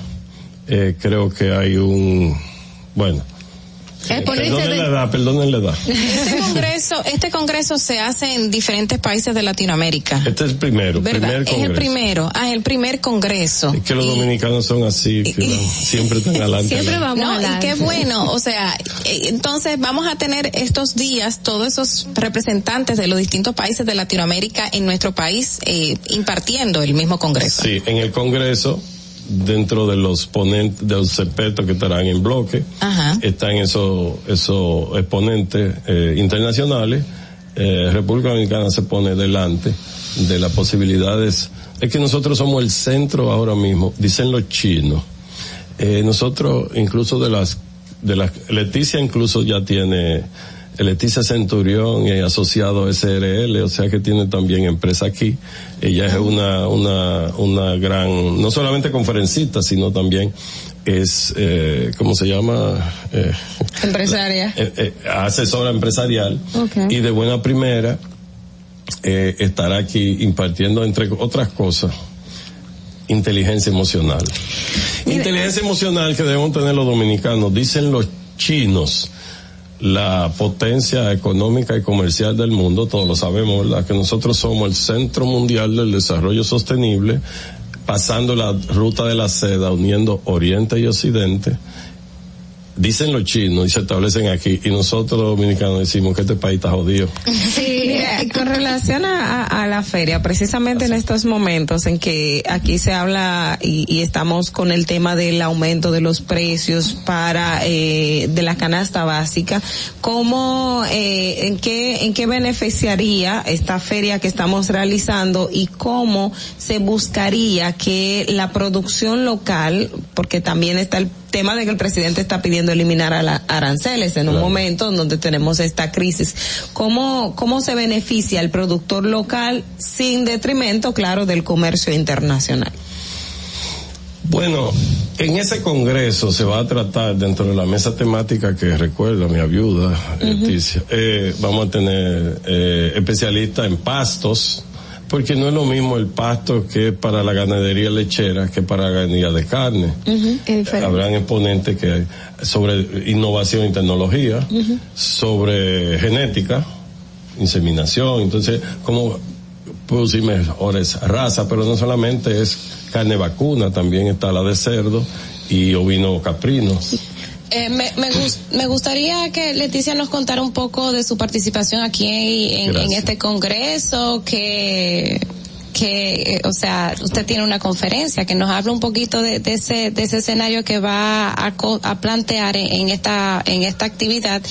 Y también un poco de la experiencia del país de donde viene, porque yo no tenía idea de que, de que ustedes tenían, estaban tan bien posicionados en materia de exportación de carnes. Muy buenos días, muchas gracias por el espacio. Gracias a usted por venir. Bueno, eh, en primer lugar, muy agradecida por la invitación al Congreso. El tema que yo voy a desarrollar es mentalidad empresarial en el sector agro, porque ustedes saben que es un sector que es muy importante para un país. Eh, inclusive durante la pandemia ellos siguieron trabajando porque nosotros teníamos que alimentarnos. Y el gran problema que siempre tiene ese sector es esa falta de autovaloración de lo que realmente realiza. Entonces hay puntos muy importantes que se tienen que desarrollar para poder empoderar ese sector que es la marca personal, la tecnología y la innovación, las estrategias de comercialización que son puntos muy importantes y que son los puntos en que yo trabajo y que puedo desarrollar dentro de ese sector para poder eh, apoyarlos en ese desarrollo. Y en cuanto a lo que me preguntaste de mi país, sí, en nuestro país eh, justamente hemos implementado ese sistema de cambiar a, eh, la mentalidad del productor ahí solamente de lo que él hace en el campo de producir a una mentalidad de, de- empresarial de verse con sus productos al mundo internacional. Entonces eso implica eh, poder acondicionar sus productos a la exigencia del mercado internacional, eh, también cambiar su administración, la forma en que opera, tener una mirada diferente en cuanto a la calidad de los productos que ofrecen y por supuesto lo más importante saber venderse, que es un punto interesante. Entonces esos son los puntos que a Paraguay le han permitido dar un paso al frente en cuanto a lo que es el comercio internacional en el sector agropecuario. En el, en el comercio internacional, eh, sobre todo para vender eh, productos del agro, ponen muchas trabas, por ejemplo en Estados Unidos hay una serie de requisitos que hay que, que hay que llegar a tener.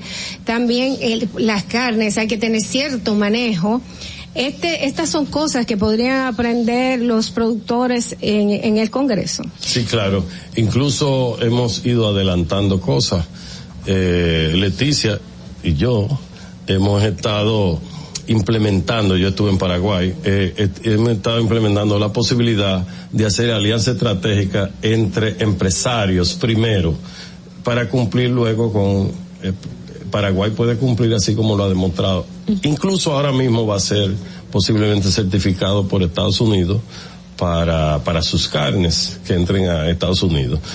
Eh, eh, de- Israel está, está despachando, incluso ustedes saben que los judíos eh, sacrifican los animales de otra forma, incluso hay rabinos judíos, nosotros, eh, yo tuve la suerte de ir a, a una cooperativa de, de, de eso, de, de agrochaco, eh, que sacrifica diariamente 800 cabezas de ganado.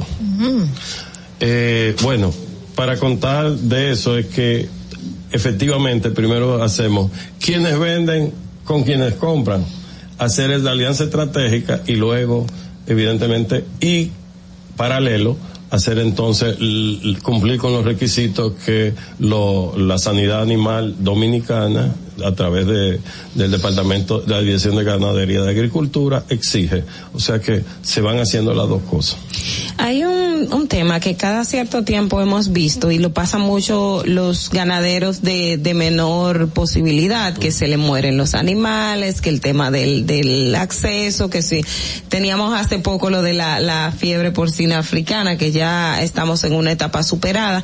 En este congreso ustedes van a también darle como este tipo de herramientas a ese productor eh, minoritario que no tiene las capacidades que pueda tener un gran empresario que se dedique a la nosotros no exportamos carne verdad que no todavía no no, no, no tenemos la capacidad No ni tenemos para, la- ni para el suplir. suministro de nosotros Exactamente. Entonces, para ese productor garantizar buena buena calidad de carne, pero también de sus productos locales. En, en ese congreso van a tener eh, Bueno, algo eh, enfocado. es, es un, un primer acercamiento donde se va a exponer una serie de cosas, por eso se hacen las mesas temáticas, donde se va un equipo de trabajo en cinco mesas temáticas va a trabajar y evidentemente va a salir un primer documento de aproximación entre la experiencia muy alta que tiene Paraguay, eh, y República Dominicana y otros países, porque no solamente está Colombia, o sea, realmente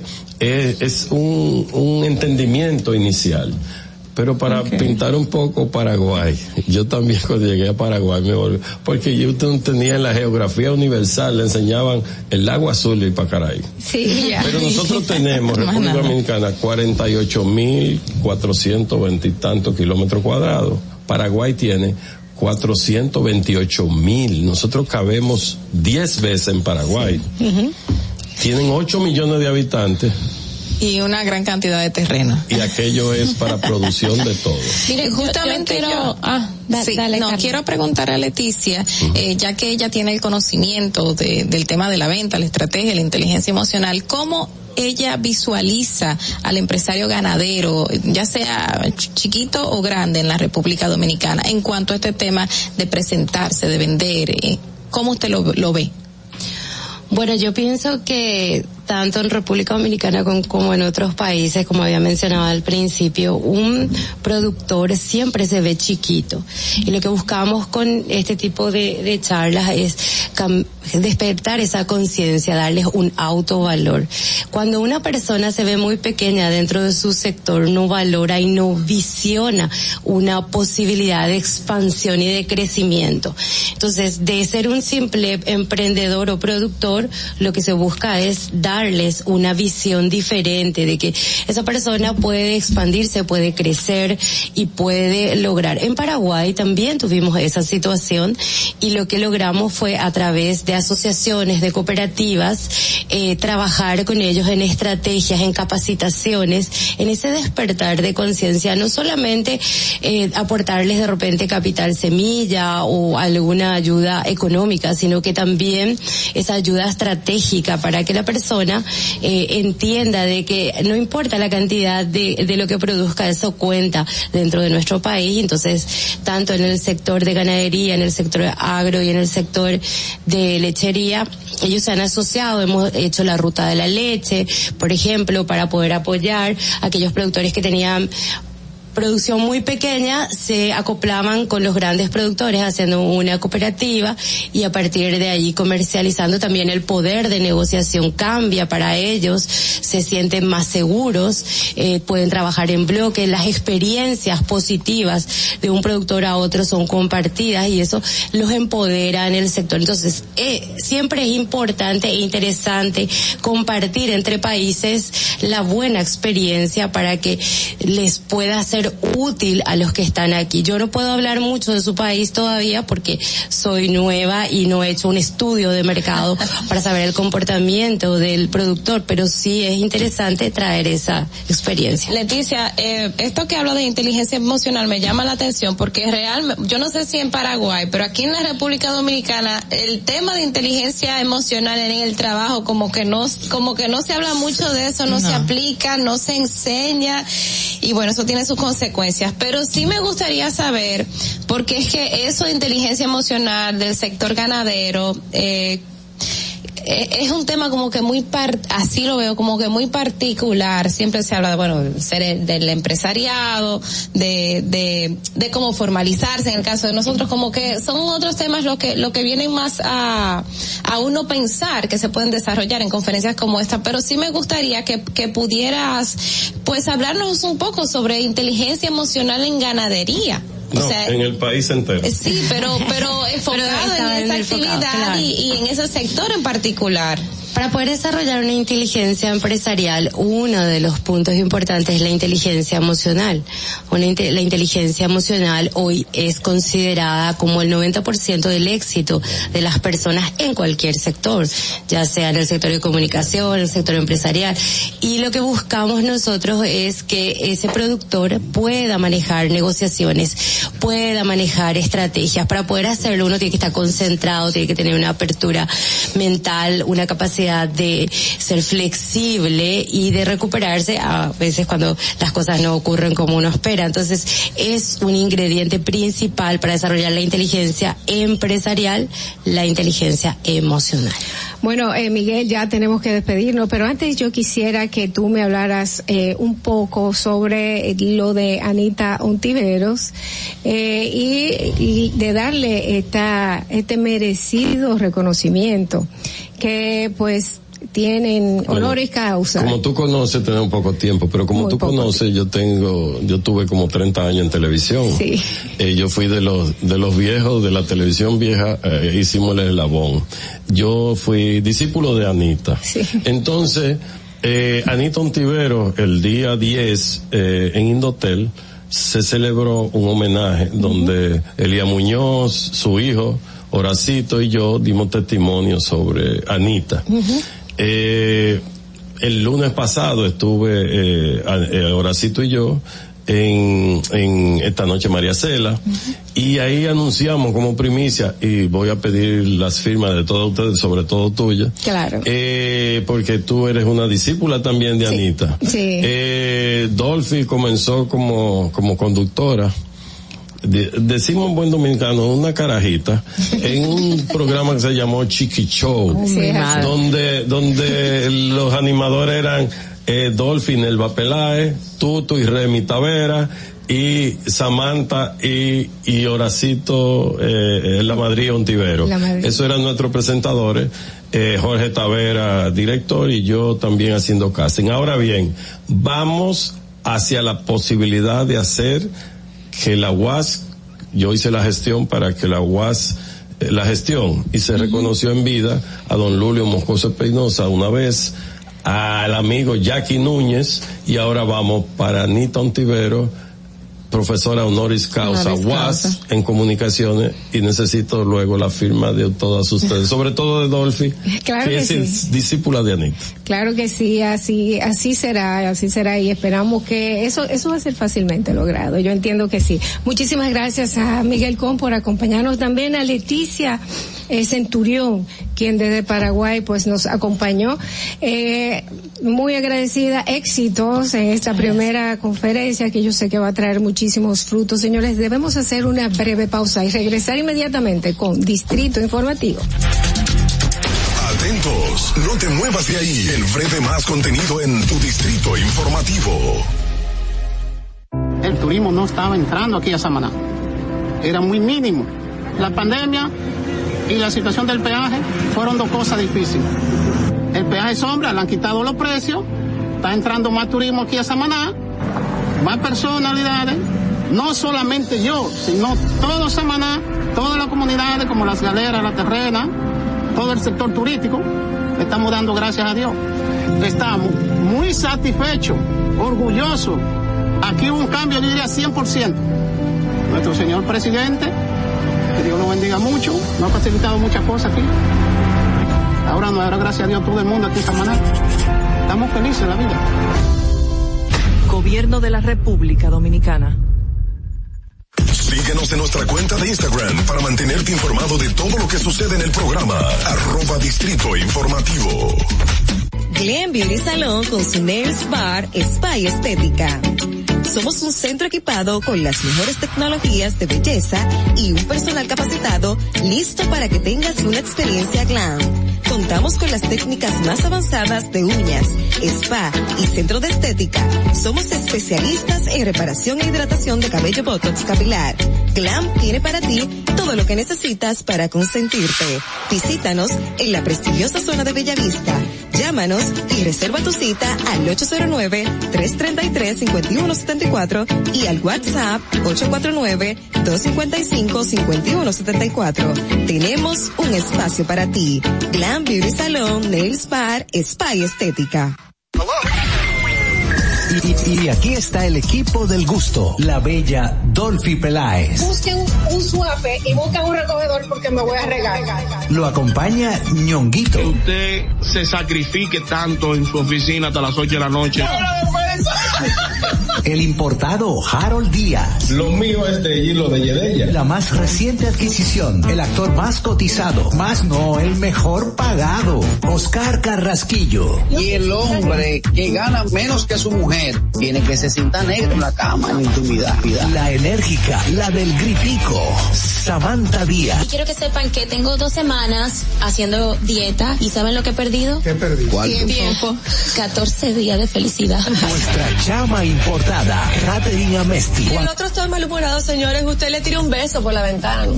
Juan Carlos Pichardo. Señores, esto es el gusto de las 12. Sintonice a partir de las 12 del mediodía por La Roca 91.7. Si quieres más diversión, no busques, no hay más.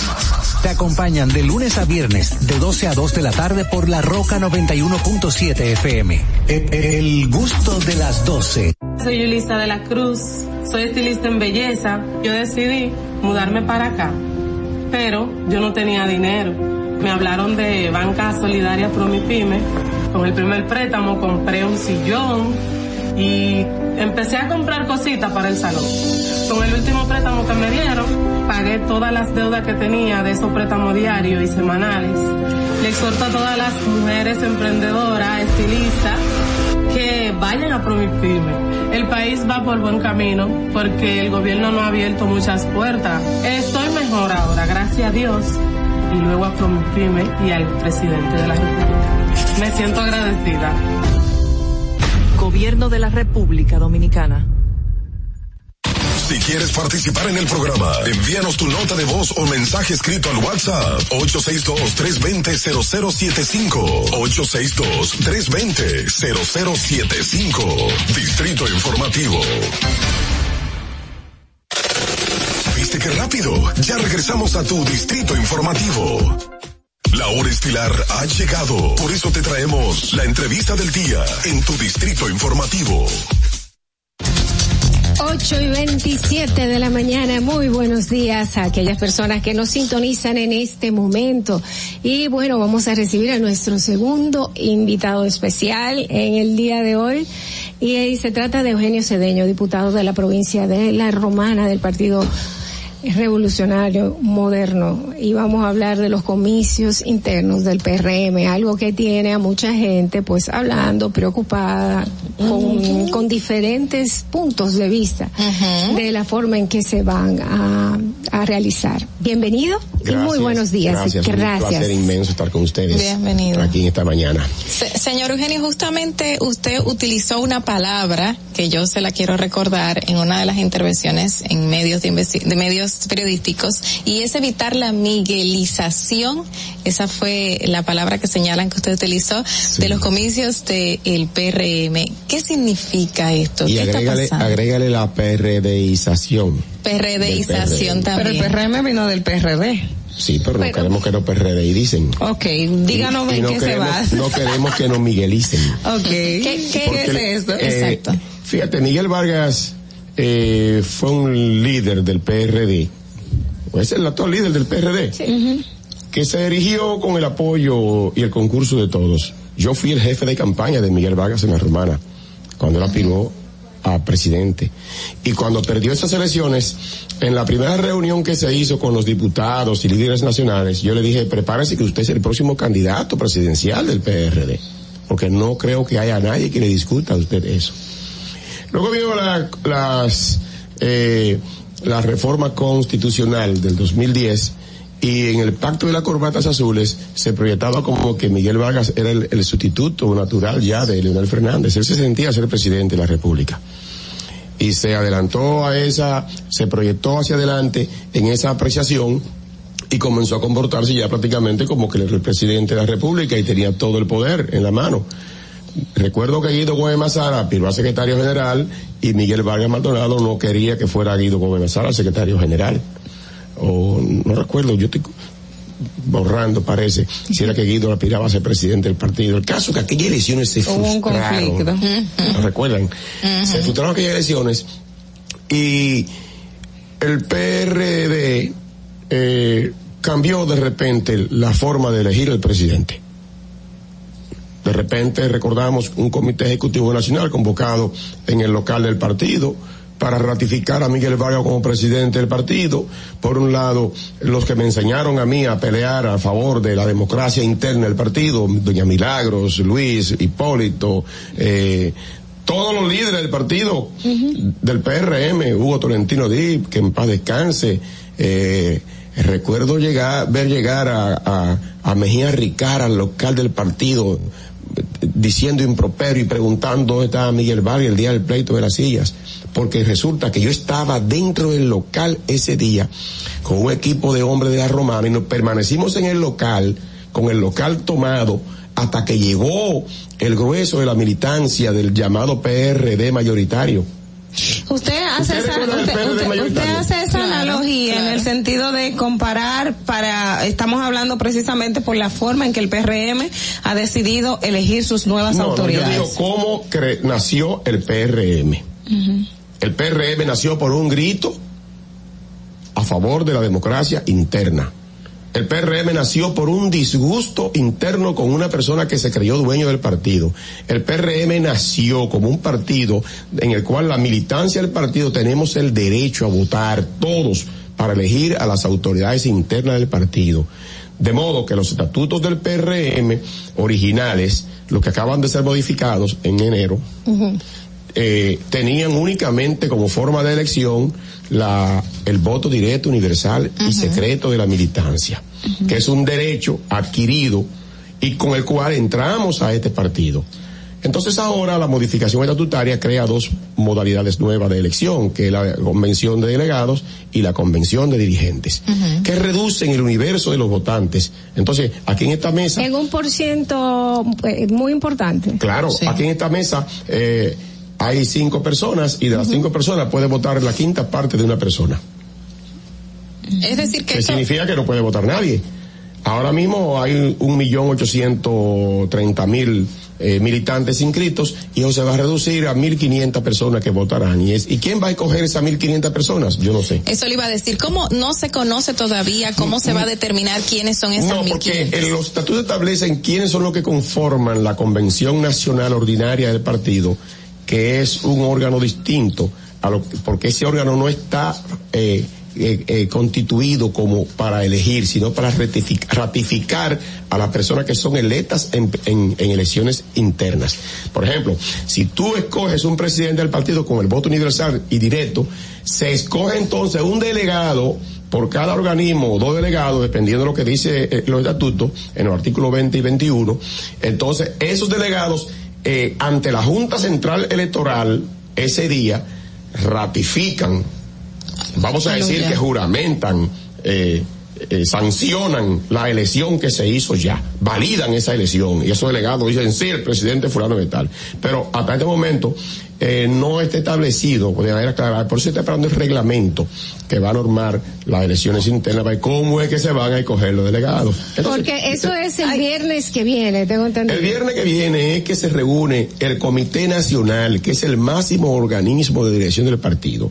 Ese Comité Nacional eh, están claramente definidos quiénes son los que lo componen. Ahí están senadores, diputados, alcaldes, regidores, eh, directores de distrito y una serie de dirigentes nacionales que por, la- por en razón de su cargo pertenecen a ese Comité Nacional. Entonces, es eh, lo que va a conocer el Comité Nacional es la propuesta que le hace la Comisión Ejecutiva del partido que decidió entre las tres maneras de elección que están establecidas en los estatutos, escogió el camino más corto, que es el de la convención de delegados. Y le va a decir, Comité Nacional aprueba que las elecciones del, del presidente y secretario general y demás cargos se hagan con una convención de delegados. Y eso es una negación de la democracia interna. Pero ellos todavía tienen la posibilidad de decir que no, eh, esta comisión. Eh, técnicamente tiene la posibilidad de decir que no. Ahora, es una convención dirigida. Ese comité nacional está dirigido, está eh, mediatizado, está influido, ¿verdad? De manera que aquí estamos acostumbrados desde el viejo partido a que nos convoquen a un gran hotel, en un gran salón, con, con papelitos que flotan, ¿Y quiénes son los luces, que buenos sonidos, eso? ¿verdad? Y levanten la mano, ¿están de acuerdo? ¡Eh! Aprobado, Pero ellos listo. han dicho, y recuerdo que aquí, no. aquí teníamos a Yayo Sanz Leobatón, con quien hablamos, que forma parte de ese, de ese equipo y es de los fundadores del PRM, que uno de los aspectos, porque no habían hecho todavía convención de delegados o convención desde que se conformó el partido, porque surgieron de la oposición, eh, de una vez ah, no, no pasaron tiempo, y es cuidar al partido de, como ahora es un partido de gobierno y que pase lo que pasó dentro del PRD, que personas que vinieron de fuera, de hecho se adueñaron y fueron ya eh, funcionarios, él no dijo esa palabra textual, pero yo tomando un poco de la historia, de eh, asumieron posiciones de poder dentro del PRD que al final fragmentaron ese partido, que el PRM lo que busca es cuidarse en cierto modo de que quienes no trabajaron, quienes no fueron de esos formadores, ahora tengan la, la- el dominio del partido. No, Eso es, eso es un sofisma. Eso se fundamenta en la teoría del miedo.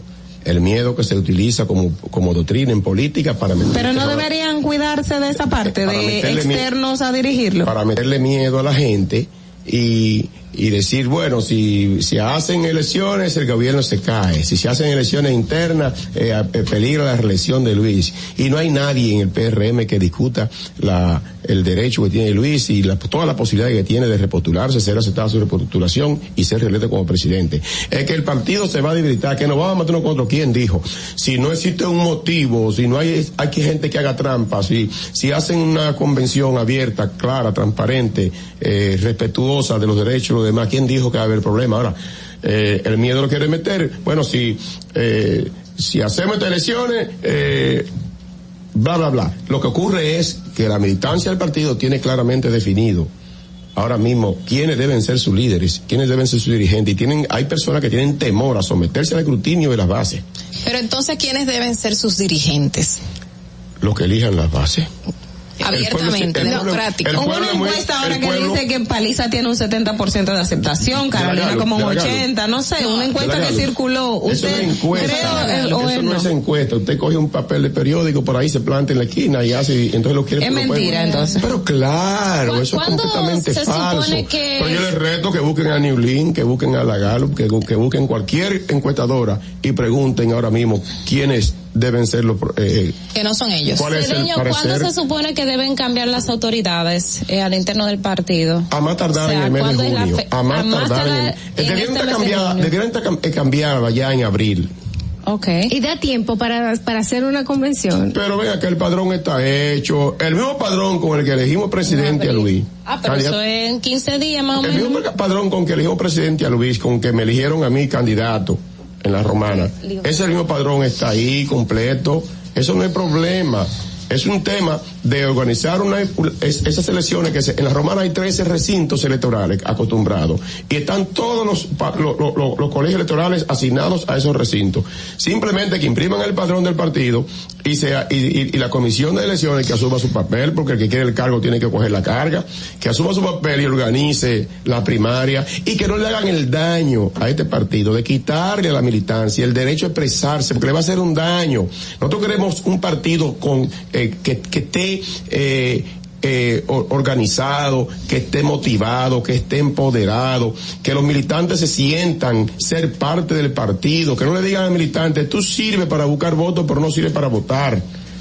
Pues es lo terrible que, que tú estés en la Romana o en San Pedro de Macorís o en San Juan de la Maguana activando por el partido. Hay que defender al gobierno, hay que defender al gobierno. ¿Y quién nos va a defender el militante? Yo soy militante, no, usted no puede votar. Usted no puede votar para elegir el presidente del partido. Oh, pero qué chulo es así. Entonces, ¿qué legitimidad va a tener un presidente que lo elijan 1.500 gente? Y ustedes pueden proponer una modificación de esa de ese procedimiento y que se someta amor, también al es simplemente, es simplemente que la 15 comisión que ejecutiva se atenga de presentar esa propuesta, aunque ya la aprobaron, pero que eh, esa propuesta no, no debe ser acogida. Pero pueden hacer una contrapropuesta. Esa es, Oye, mi, pregunta. Guido Gómez Sara, y yo quiero aclarar por aquí, yo no estoy apoyando a Guido Gómez Sara, yo soy candidato vicepresidencial con el candidato a la presidencia, Eddie Olivares. Pero hay temas que uno necesariamente coincide. Eh, este es un tema también jurídico. Nosotros, en el litoral de Olivares, no hemos contemplado la posibilidad de ir a, de accionar en justicia. Pero, que, ¿por qué usted dice pero que Guido, Sara está completamente eh, dispuesto a accionar en justicia y esto no debe judi- judicializarse porque lo que están propiciando este despojo del derecho eh, a elegir de los militantes del partido se exponen a ser derrotados en el Tribunal Superior Electoral y en el Tribunal Mi Constitucional. pregunta, Eugenio, Perdóname, ¿pueden hacer una contrapropuesta para yo entenderlo? Pero claro que sí. Eh, en- oye, ¿por qué razón eh, corren ese riesgo? Porque es que cuando tú hablas de derechos fundamentales, los derechos fundamentales, la doctrina y la jurisprudencia establecen que deben ser interpretados y aplicados de manera progresiva. ¿Qué significa esto? Que si tú tienes el derecho a elegir y ser elegido en el PRM y entrar a ese partido con ese derecho a votar en la primaria del partido, en las elecciones internas del partido, de repente una reforma estatutaria no puede decirte a ti, ah, ahora ya tú no vas a poder votar, porque están conculcándote un derecho fundamental. El derecho a elegir es un derecho fundamental. Eh, yo, eh, el, PR, eh, el PRD tenía un problema fundamental y era que cuando estaba en el poder siempre se creaban estos problemas, Conflictos. estos conflictos que dividían, que, que ni siquiera permitían una buena goberna- go- gobernabilidad. Gobernabilidad. Eh, Por eso eh, hicimos un partido moderno entonces, y queremos ser distintos, debemos ¿cuál- ser distintos. Exacto. Hay alguna diferencia ahora porque vemos que tienen un año y cuánto, ocho meses en el, en el poder, Más, y, y un poquito más, y ya hay eh, unos conflictos que está, está hablando de llevar a, a justicia. Pero quieren culpar, quieren culpar a los que reclamamos el derecho. Hay, hay que ver quién es primero, el que reclama el derecho o el que viola el derecho. Entonces el culpable de la situación, el que quiere violar el derecho a la militancia, entonces no quiere- uno no puede quedarse callado. Entonces, yo he dicho una cosa, y lo toman a mal. Lo que formamos el PRM, somos noven- el 95% de lo que formamos el PRM, salimos del PRD. ¿Y por qué salimos del PRD? Usted busca los videos de Doña Milagro, los videos del, del presidente hoy, Luis Abinader, hoy presidente, videos de- del propio Paliza, videos míos, videos de, de Eddie Olivares, todo el mundo que salió del PRD salió porque violaba la democracia interna, porque ahí no se podía ejercer democracia interna. Hicimos este partido y ahora no podemos caer en la vieja práctica que dieron origen al PRM. Ese es mi llamado, que la sensatez se imponga, por Dios, que la militancia del partido tiene un derecho adquirido que no deben pisoteárselo. Hay muchas preguntas para usted, diputado. Esperamos que si quiere con nosotros, nosotros tenemos que hacer una breve pausa y regresamos. Y regresamos también con sus preguntas. Adelante, Fernando. Atentos, no te muevas de ahí. El breve más contenido en tu distrito informativo. Y, y aquí está el equipo del gusto, la bella Dolphy Peláez. Busque un, un suape y busca un recogedor porque me voy a regar. Lo acompaña ñonguito. Que usted se sacrifique tanto en su oficina hasta las 8 de la noche. El importado Harold Díaz. Lo mío es de hilo de Yedella. La más reciente adquisición, el actor más cotizado, más no, el mejor pagado, Oscar Carrasquillo. Y el hombre que gana menos que su mujer tiene que se sienta negro en la cama, en la intimidad. La enérgica, la del gritico, Samantha Díaz. Y quiero que sepan que tengo dos semanas haciendo dieta y ¿saben lo que he perdido? ¿Qué perdí? Tiempo. 14 días de felicidad. Nuestra chama importada, Catherine Amesti. El otro está malhumorado, señores. Usted le tira un beso por la ventana. Juan Carlos Pichardo. Señores, esto es el gusto de las 12. Sintonice a partir de las 12 del mediodía por La Roca 91.7. Si quieres más diversión, no busques, no hay más.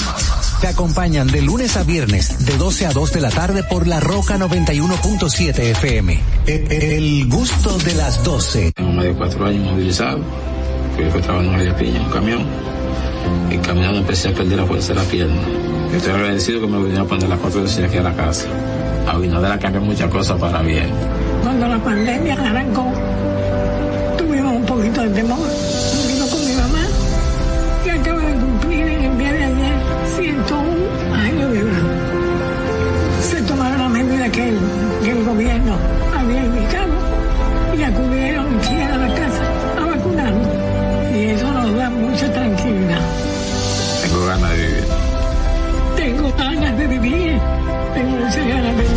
me estoy cuidando. Gobierno de la República Dominicana. Estamos en YouTube. Disfruta de nuestro contenido. Suscríbete, dale like y comenta. Distrito Informativo. Ahí mismito donde estás. O tal vez aquí, recostado bajo una mata de coco. O en la arena tomando el sol. O dentro del agua, no muy al fondo. O simplemente caminando por la orilla. Ahí mismo, abre tu nueva cuenta móvil BH de León. 100% digital y sin costo. La creas en minutos con cero pesos desde Móvil Banking Personal. Ábrela donde quieras. Solo necesitas tu celular. Banco BH de León. Estás disfrutando de Distrito Informativo. Cuando uno ve televisión, busca entretenimiento, algo con que identificarte y que te dé un buen momento. Hay tantas cosas en el mundo, demasiados inventados, pero ¿dónde veo lo mío? Lo de los dominicanos. Y a ese mismo punto hemos venido cayendo para el mejor contenido. Baja Dominican Network. Te aseguro que si lo bajas inmediato te vistes a llorar conciertos musicales, religiosos y noticias. Pero ¿acaso sabes tú que es realmente adictivo en esta comunidad su contenido exclusivo? Oye, lo mejor de ahí, para que lo tengas siempre puesto, es el servicio limosina que ofrecemos yo y Ñeñe. ¿Cómo que eso es lo más duro? Estoy seguro que tú has visto. El programa de los compadres con Correa y con Ñonguito. Perdónenme, muchachos, que les dañe el momento. El mejor programa de ahí, Conchi Santo y el Y reencuentro. si yo bajo la aplicación, a tú te de lo guata bien. Si tú eres dominicano, baja Dominican Network. Solo con- por mi edad conseguía trabajo en Casa Familia. Ahora yo, a través del curso que hice, auxiliar del cuidado y atención al adulto mayor, la técnica y los conocimientos que, que me aplicaron en el curso con Supérate y a través de la facilitadora, en verdad son 100%. Antes de darle terapia, tú tienes que tomarle presión arterial porque no todo el mundo se le puede dar un masaje. A veces, aunque te salgan las lágrimas, tienes que secártela. Yo le diría de verdad al presidente que no se pare ahí, que siga dando conocimiento. Una persona de mi edad lo va a hacer porque quiere progresar, porque quiere trabajar, quiere echar para adelante. Gobierno de la República Dominicana. ¿Viste qué rápido? Ya regresamos a tu Distrito Informativo. Se puede cerrar el tema. Sí, es que, eh, señores, estamos de regreso aquí en el Distrito Informativo cuando son las 8 y 46 de la mañana.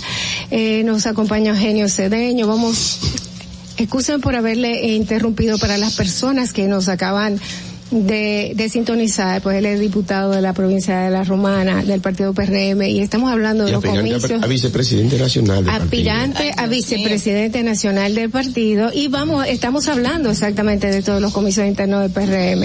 Eh, eh, yo veo a mucha gente que está como yo confundida y también que le tiene mucho miedo a que a que en realidad este orden que hemos podido lograr de poder sacar un partido que estaba eh, llevándose el todo, todo, todo lo del pueblo entre los bolsillos, ahora se vea porque no tenemos muchas otras eh, opciones, no están naciendo muy, muchas nuevas opciones con fuerza, se vea pues en peligro de romperse. No, no, eso no, eso no es cierto. El, el partido no corre ese peligro de que de romperse. Eh, aquí lo que hay es una situación en este momento que simplemente debe primar un poco de sensatez. Eh, en la alta, el, que tiene el poder y el que dirige un, un vehículo debe tener la suficiente prudencia para hacerlo correcto, para hacerlo correcto. Y aquí lo que hay una llamada hecha a la alta acción del partido de que eh, tome el camino correcto, que el camino más corto no, no, siempre es el mejor. De no pasar eso, se van a ir del, del el partido. No, no, no, aquí nadie está allí hablando de irse del partido, ni de armar, armar la rompedera de silla. Ahora, lo que yo sí he dicho es que la génesis del nacimiento del PRM fueron las acciones violatorias de los derechos de los militantes Cedeño, y que el PRM no debe caer en eso de nuevo. Mire, Cedeño, uh, si algo, si por algo usted se le conoce, es por sus posiciones en torno, sobre todo, eh, tan candentes que se dan a raíz, bueno, que se han dado a raíz del Código Penal y su posición. Eh, eh, que me gustaría primero saber en qué está esto del Código Penal y segundo, que la gente que quizás no lo sigue en las redes o, no o no tiene muy mucha información pues conozca cuál es la posición de de Eugenio Cedeño en temas tan controversiales como bueno las tres causales el tema de la discriminación de la homosexual por, por, condición de homosexuales y todo eso mira la posición mía el país yo creo que la conoce bastante con relación al código yo creo que algo más pertinente eh, aunque pudiera eh, eh, repetirlo, no hay problema. Eh, ahora mismo es lo más pertinente ver en qué está el código, uh -huh. ¿verdad? cómo quedó el código. El código quedó con un único tema pendiente prácticamente, que fue el debate que se armó en torno a la inclusión de la orientación sexual como causa de discriminación sí. como causa de discriminación. O sea, eso no se Laboral. sabe. Sí, no. Eh, eh, cuando hablaban, eh, se hablaba del catálogo de, de, de causas eh, por la cual una persona no debía ser discriminada, discriminada. ¿verdad? se está propugnando porque se, se incluya el tema de orientación sexual. ¿Cuál es su posición? De orientación sexual. Entonces, el, hemos estaba, dicho. Era como el punto de que si alguien no decide como convidar con un, una persona homosexual eh, por un tema de, de, religión o de creencia, que no era penado. Ese era como un poco el debate, ¿no? No, no, ese tema se aclaró. No, eh. ¿Qué es lo que tiene que ver cuando dice, eh, cuando habla de la, del oye, se me, se me escapa el... Porque y la discriminación. La... No, no, en el tema de la discriminación, eh, lo que ella se, eh, se refiere, se refiere es en la, la, parte que dice las, las disposiciones de este artículo se aplicarán sin detrimento del derecho, sin detrimento de la libertad de conciencia y de culto uh -huh. y del respeto a la, a la, a la libertad de, eh, y, y, y, del respeto a la buena costumbre en todos los ámbitos. Ajá, ¿verdad? exacto. Es, es, a eso que usted refiere. Ajá, sí. Porque eso fue un tema que se discutió mucho. Bastante. Entonces, tú, y eso se resume de la siguiente manera, eh, tú tienes tu derecho a ser homosexual, a ser gay, lesbiana, a lo que tú quieras, en ese catálogo de, de la, de que, que, que, incluye el abecedario completo, LGBTQ, X más, eh, tú puedes ser lo que tú quieras. Ahora, en, en esta cabina, yo te respeto a ti que tú seas homosexual, pero siempre sujeto a la buena costumbre, siempre sujeto al, a la libertad de conciencia. ¿Cómo quedó el Código Penal? Le estoy explicando que lo único que, que falta por conciliar es el tema de la orientación sexual. Okay. Porque orientación eh, sexual en qué sentido, o sea, qué es lo que contempla el Código en el Penal. tema de la discriminación, nosotros nos hemos opuesto uh -huh. a que se incluya la orientación sexual, porque es que la, el individuo tiene ¿Y demasiado. La orientación sexual en torno a discriminación. En, con respecto al tema de discriminación, porque tú no, okay. no tienes que mencionarlo. O sea, que no... no tienes que mencionarlo porque como tú comienzas a enumerar tú puedes dejar fuera y también incluye cosas que no tiene que incluir. O sea, no tenerlo aquí taxativo. Y diga, eh, eh, buenos días, eh, eh, María, eh, hola fulana, y no, y, y no la menciona ella dos. ¿Verdad? Entonces tú dices saludo a todos, buenos días, y ahí lo incluye a todos en el saludo. Entonces aquí cuando se habla de no discriminación a una persona, es por todas las razones. Es por todas las razones. Tú no tienes que comenzar a enumerar. A mí no me van a discriminar por mi orientación. Pero ¿por qué por mi ori- molesta espérate, el a mí no pueden, a mí no- per- perdóname, a mí no pueden eh, discriminarme por mi orientación laboral. A mí no pueden discriminarme por mi orientación religiosa. A mí no pueden discriminarme por mi orientación ocupacional. Entonces, yo no tengo que mencionar las orientaciones de la persona. Tú no discriminas a la persona, pura y simple ya. Entonces la idea es que no se mencione por esto, por esto, por esto, Porque como hay un afán de visibilizar la homosexualidad y de insertarla en las legislaciones para poner, darle carácter y caracterizarla. ¿Cómo así? Yo, yo entiendo que aquí lo que se busca más es garantizar derechos de minorías, exacto. de grupos vulnerables que siempre han estado siendo ¿Y quién te dijo que- afectados por, por, por esa misma, por esa misma parte. Y lo que más es el tema de visibilizarlo, no es el tema de convertir a la gente o, o, o a- acuñar a la gente a que adopte o X o cual Y un postura. homosexual es vulnerable. Claro, es un No, grupo vulnerable. Vulnerable es un minusválido. Vulnerable No, es un, un ciego. No, pero- vulnerable es un niño. por- por homo- No, por- y, los claro motoristas son vulnerables. No, lo que le- pero- lo que le pero no se compara, no se y los deportistas son vulnerables. No, usted conoce, ¿Eh? usted y yo conocemos, cuando aquí hay No, una no. categoría de grupos vulnerables, se habla no solamente del contexto físico ni del contexto los- económico. los o sea, los grupos Mira. de vulnerabilidad están tipificados por vulnerable- diferentes fragmentos. vulnerables son los gays que tienen HIV. Pero vulnerables es que- son los gays es que, es son discapacitados. que son personas que, que son muy propensos al odio, Ay, eh, ay, sin, sin justificación, a donde han sido simplemente porque van caminando y lo ven que son gays, se juntan tres que privan en machazos y le entran a golpe y lo dejan por muerto. Normal preso, vulnerable. la ley ca- califica sin que tú tengas que mencionar esa orientación y todo el peso de la ley que le, oye bien, escucha, todo el peso de la ley que le cae a un delincuente que te golpeó a ti que no eres lesbiana o a mí que no soy gay, le cae al que golpeó un gay. Eugenio, lamentablemente en la práctica no es así. Y por eso aquí se busca visibilizar Búscame a un los solo gay que lo hayan golpeado y que haya puesto una querella que no persigan al que lo golpeó. Pero cuando va la fiscalía, cuando va la policía, se burlan de ellos y de hecho ni Ah, caso le hacen ah, para, pues para entonces, ese tomarle la denuncia. se Ahí burla, está el ese punto del grupo ese- Ese mismo vulnerable. oficial el que se burla del hombre cuando va a presentar la querella porque la mujer lo arañó, es una actitud personal de él. Carla, no señor tiene que ver con la homosexualidad. re- recordamos que el pasado año usted fue viral en un video donde se vio salir del Congreso junto al también diputado Horacio, eh, José Horacio Rodríguez por una discusión que se estaba eh, dando entre ustedes. Bueno, no era una discusión tan masiva, pero así se viralizó. Y justamente usted luego salta eh, en los medios de comunicación explicando el por qué se genera esta discusión y usted indica que es porque quieren imponer una agenda. No. Entonces mi pregunta, mi pregunta va para que me, me, me pueda corregir o no. Eh, mi pregunta va, usted entonces no que no querría también imponer una agenda a lo que usted cree que debe ser posible en este Mira. tema de la discriminación y en otros puntos. Mira, el tener una agenda, el tener una agenda es legítimo. Es legítimo. José Horacio, Faride y un grupo de legisladores tienen una agenda. El, el que no va con una agenda, como dijo José Horacio, entonces no debe ir al Congreso. El tema es que tú quieras imponerme tu agenda a mí y que yo me deje imponer tu agenda y que tú entiendas que yo soy perverso porque no tengo tu agenda. Y usted o cree que yo lo hago no mal.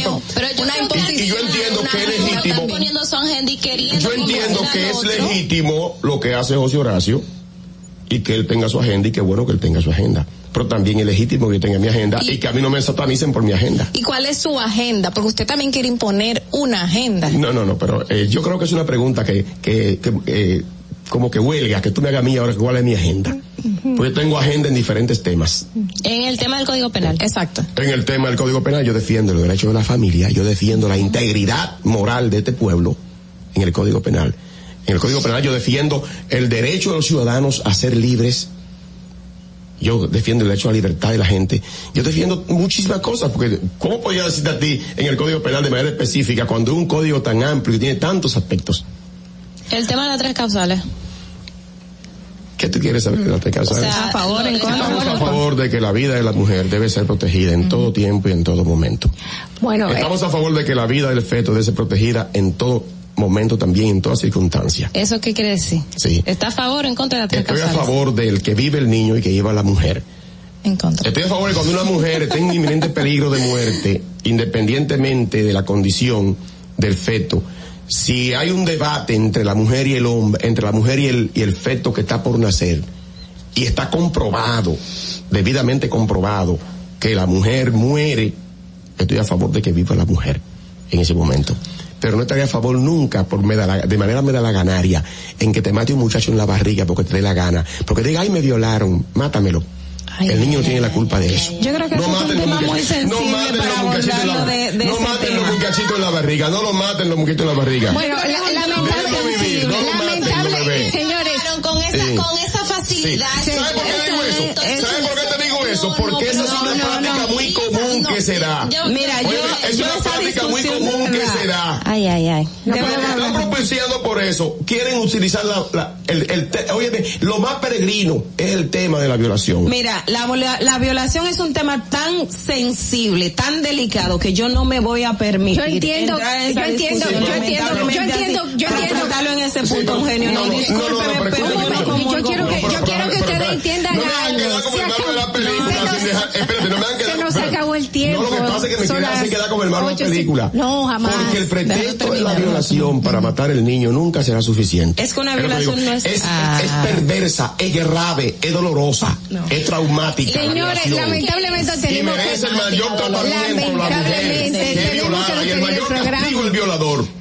Eh, es así. ¿Verdad? Bueno, señores, tenemos no que terminar el, programa Distrito Informativo. Eh, esto es una conversación muy larga que tenemos que dejar para otro momento porque ya la hora se nos vino encima. Gracias por su sintonía y mañana a las 7 en punto tienen una cita con nosotros. RCTV HD, El Gusto Producciones, Dominican Networks y Vega TV, Canal 48 de Claro y 52 de Altiz, presentaron a Dolphy Peláez, Oglaenecia Pérez, Carla Pimentel y Natalie Fasas en Distrito Informativo. Los conceptos emitidos en el pasado programa son responsabilidad de su productor. La Roca 91.7 FM no se hace responsable. Desde Santo Domingo, you're listening to 91.7 La Roca.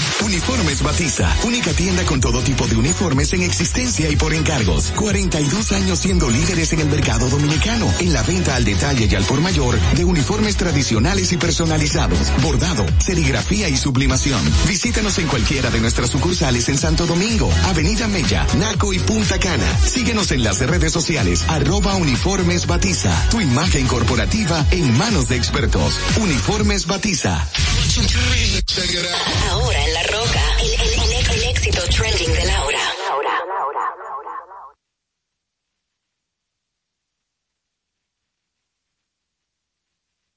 Forget you, any mom, any sister, any job, any broke down car, and the things you call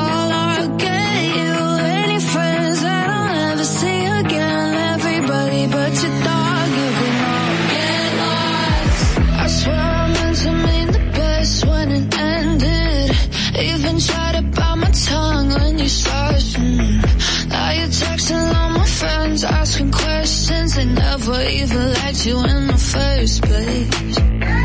Dated a girl that I hate for the attention. She only made it two days, what a connection. It's like you'd do anything for my affection. You're going all about it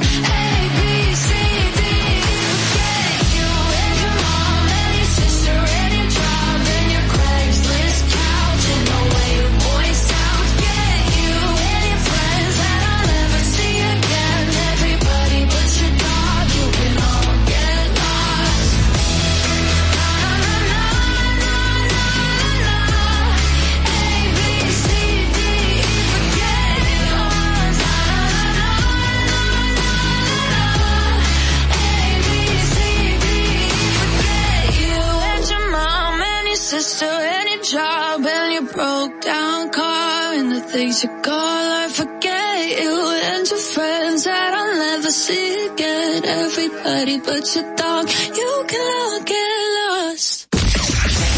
We play hit music. That's right. 91.7 La Roca.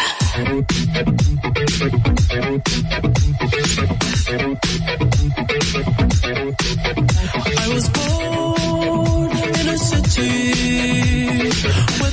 The nights don't ever sleep.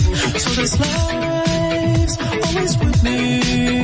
The ice of my veins will never bleed.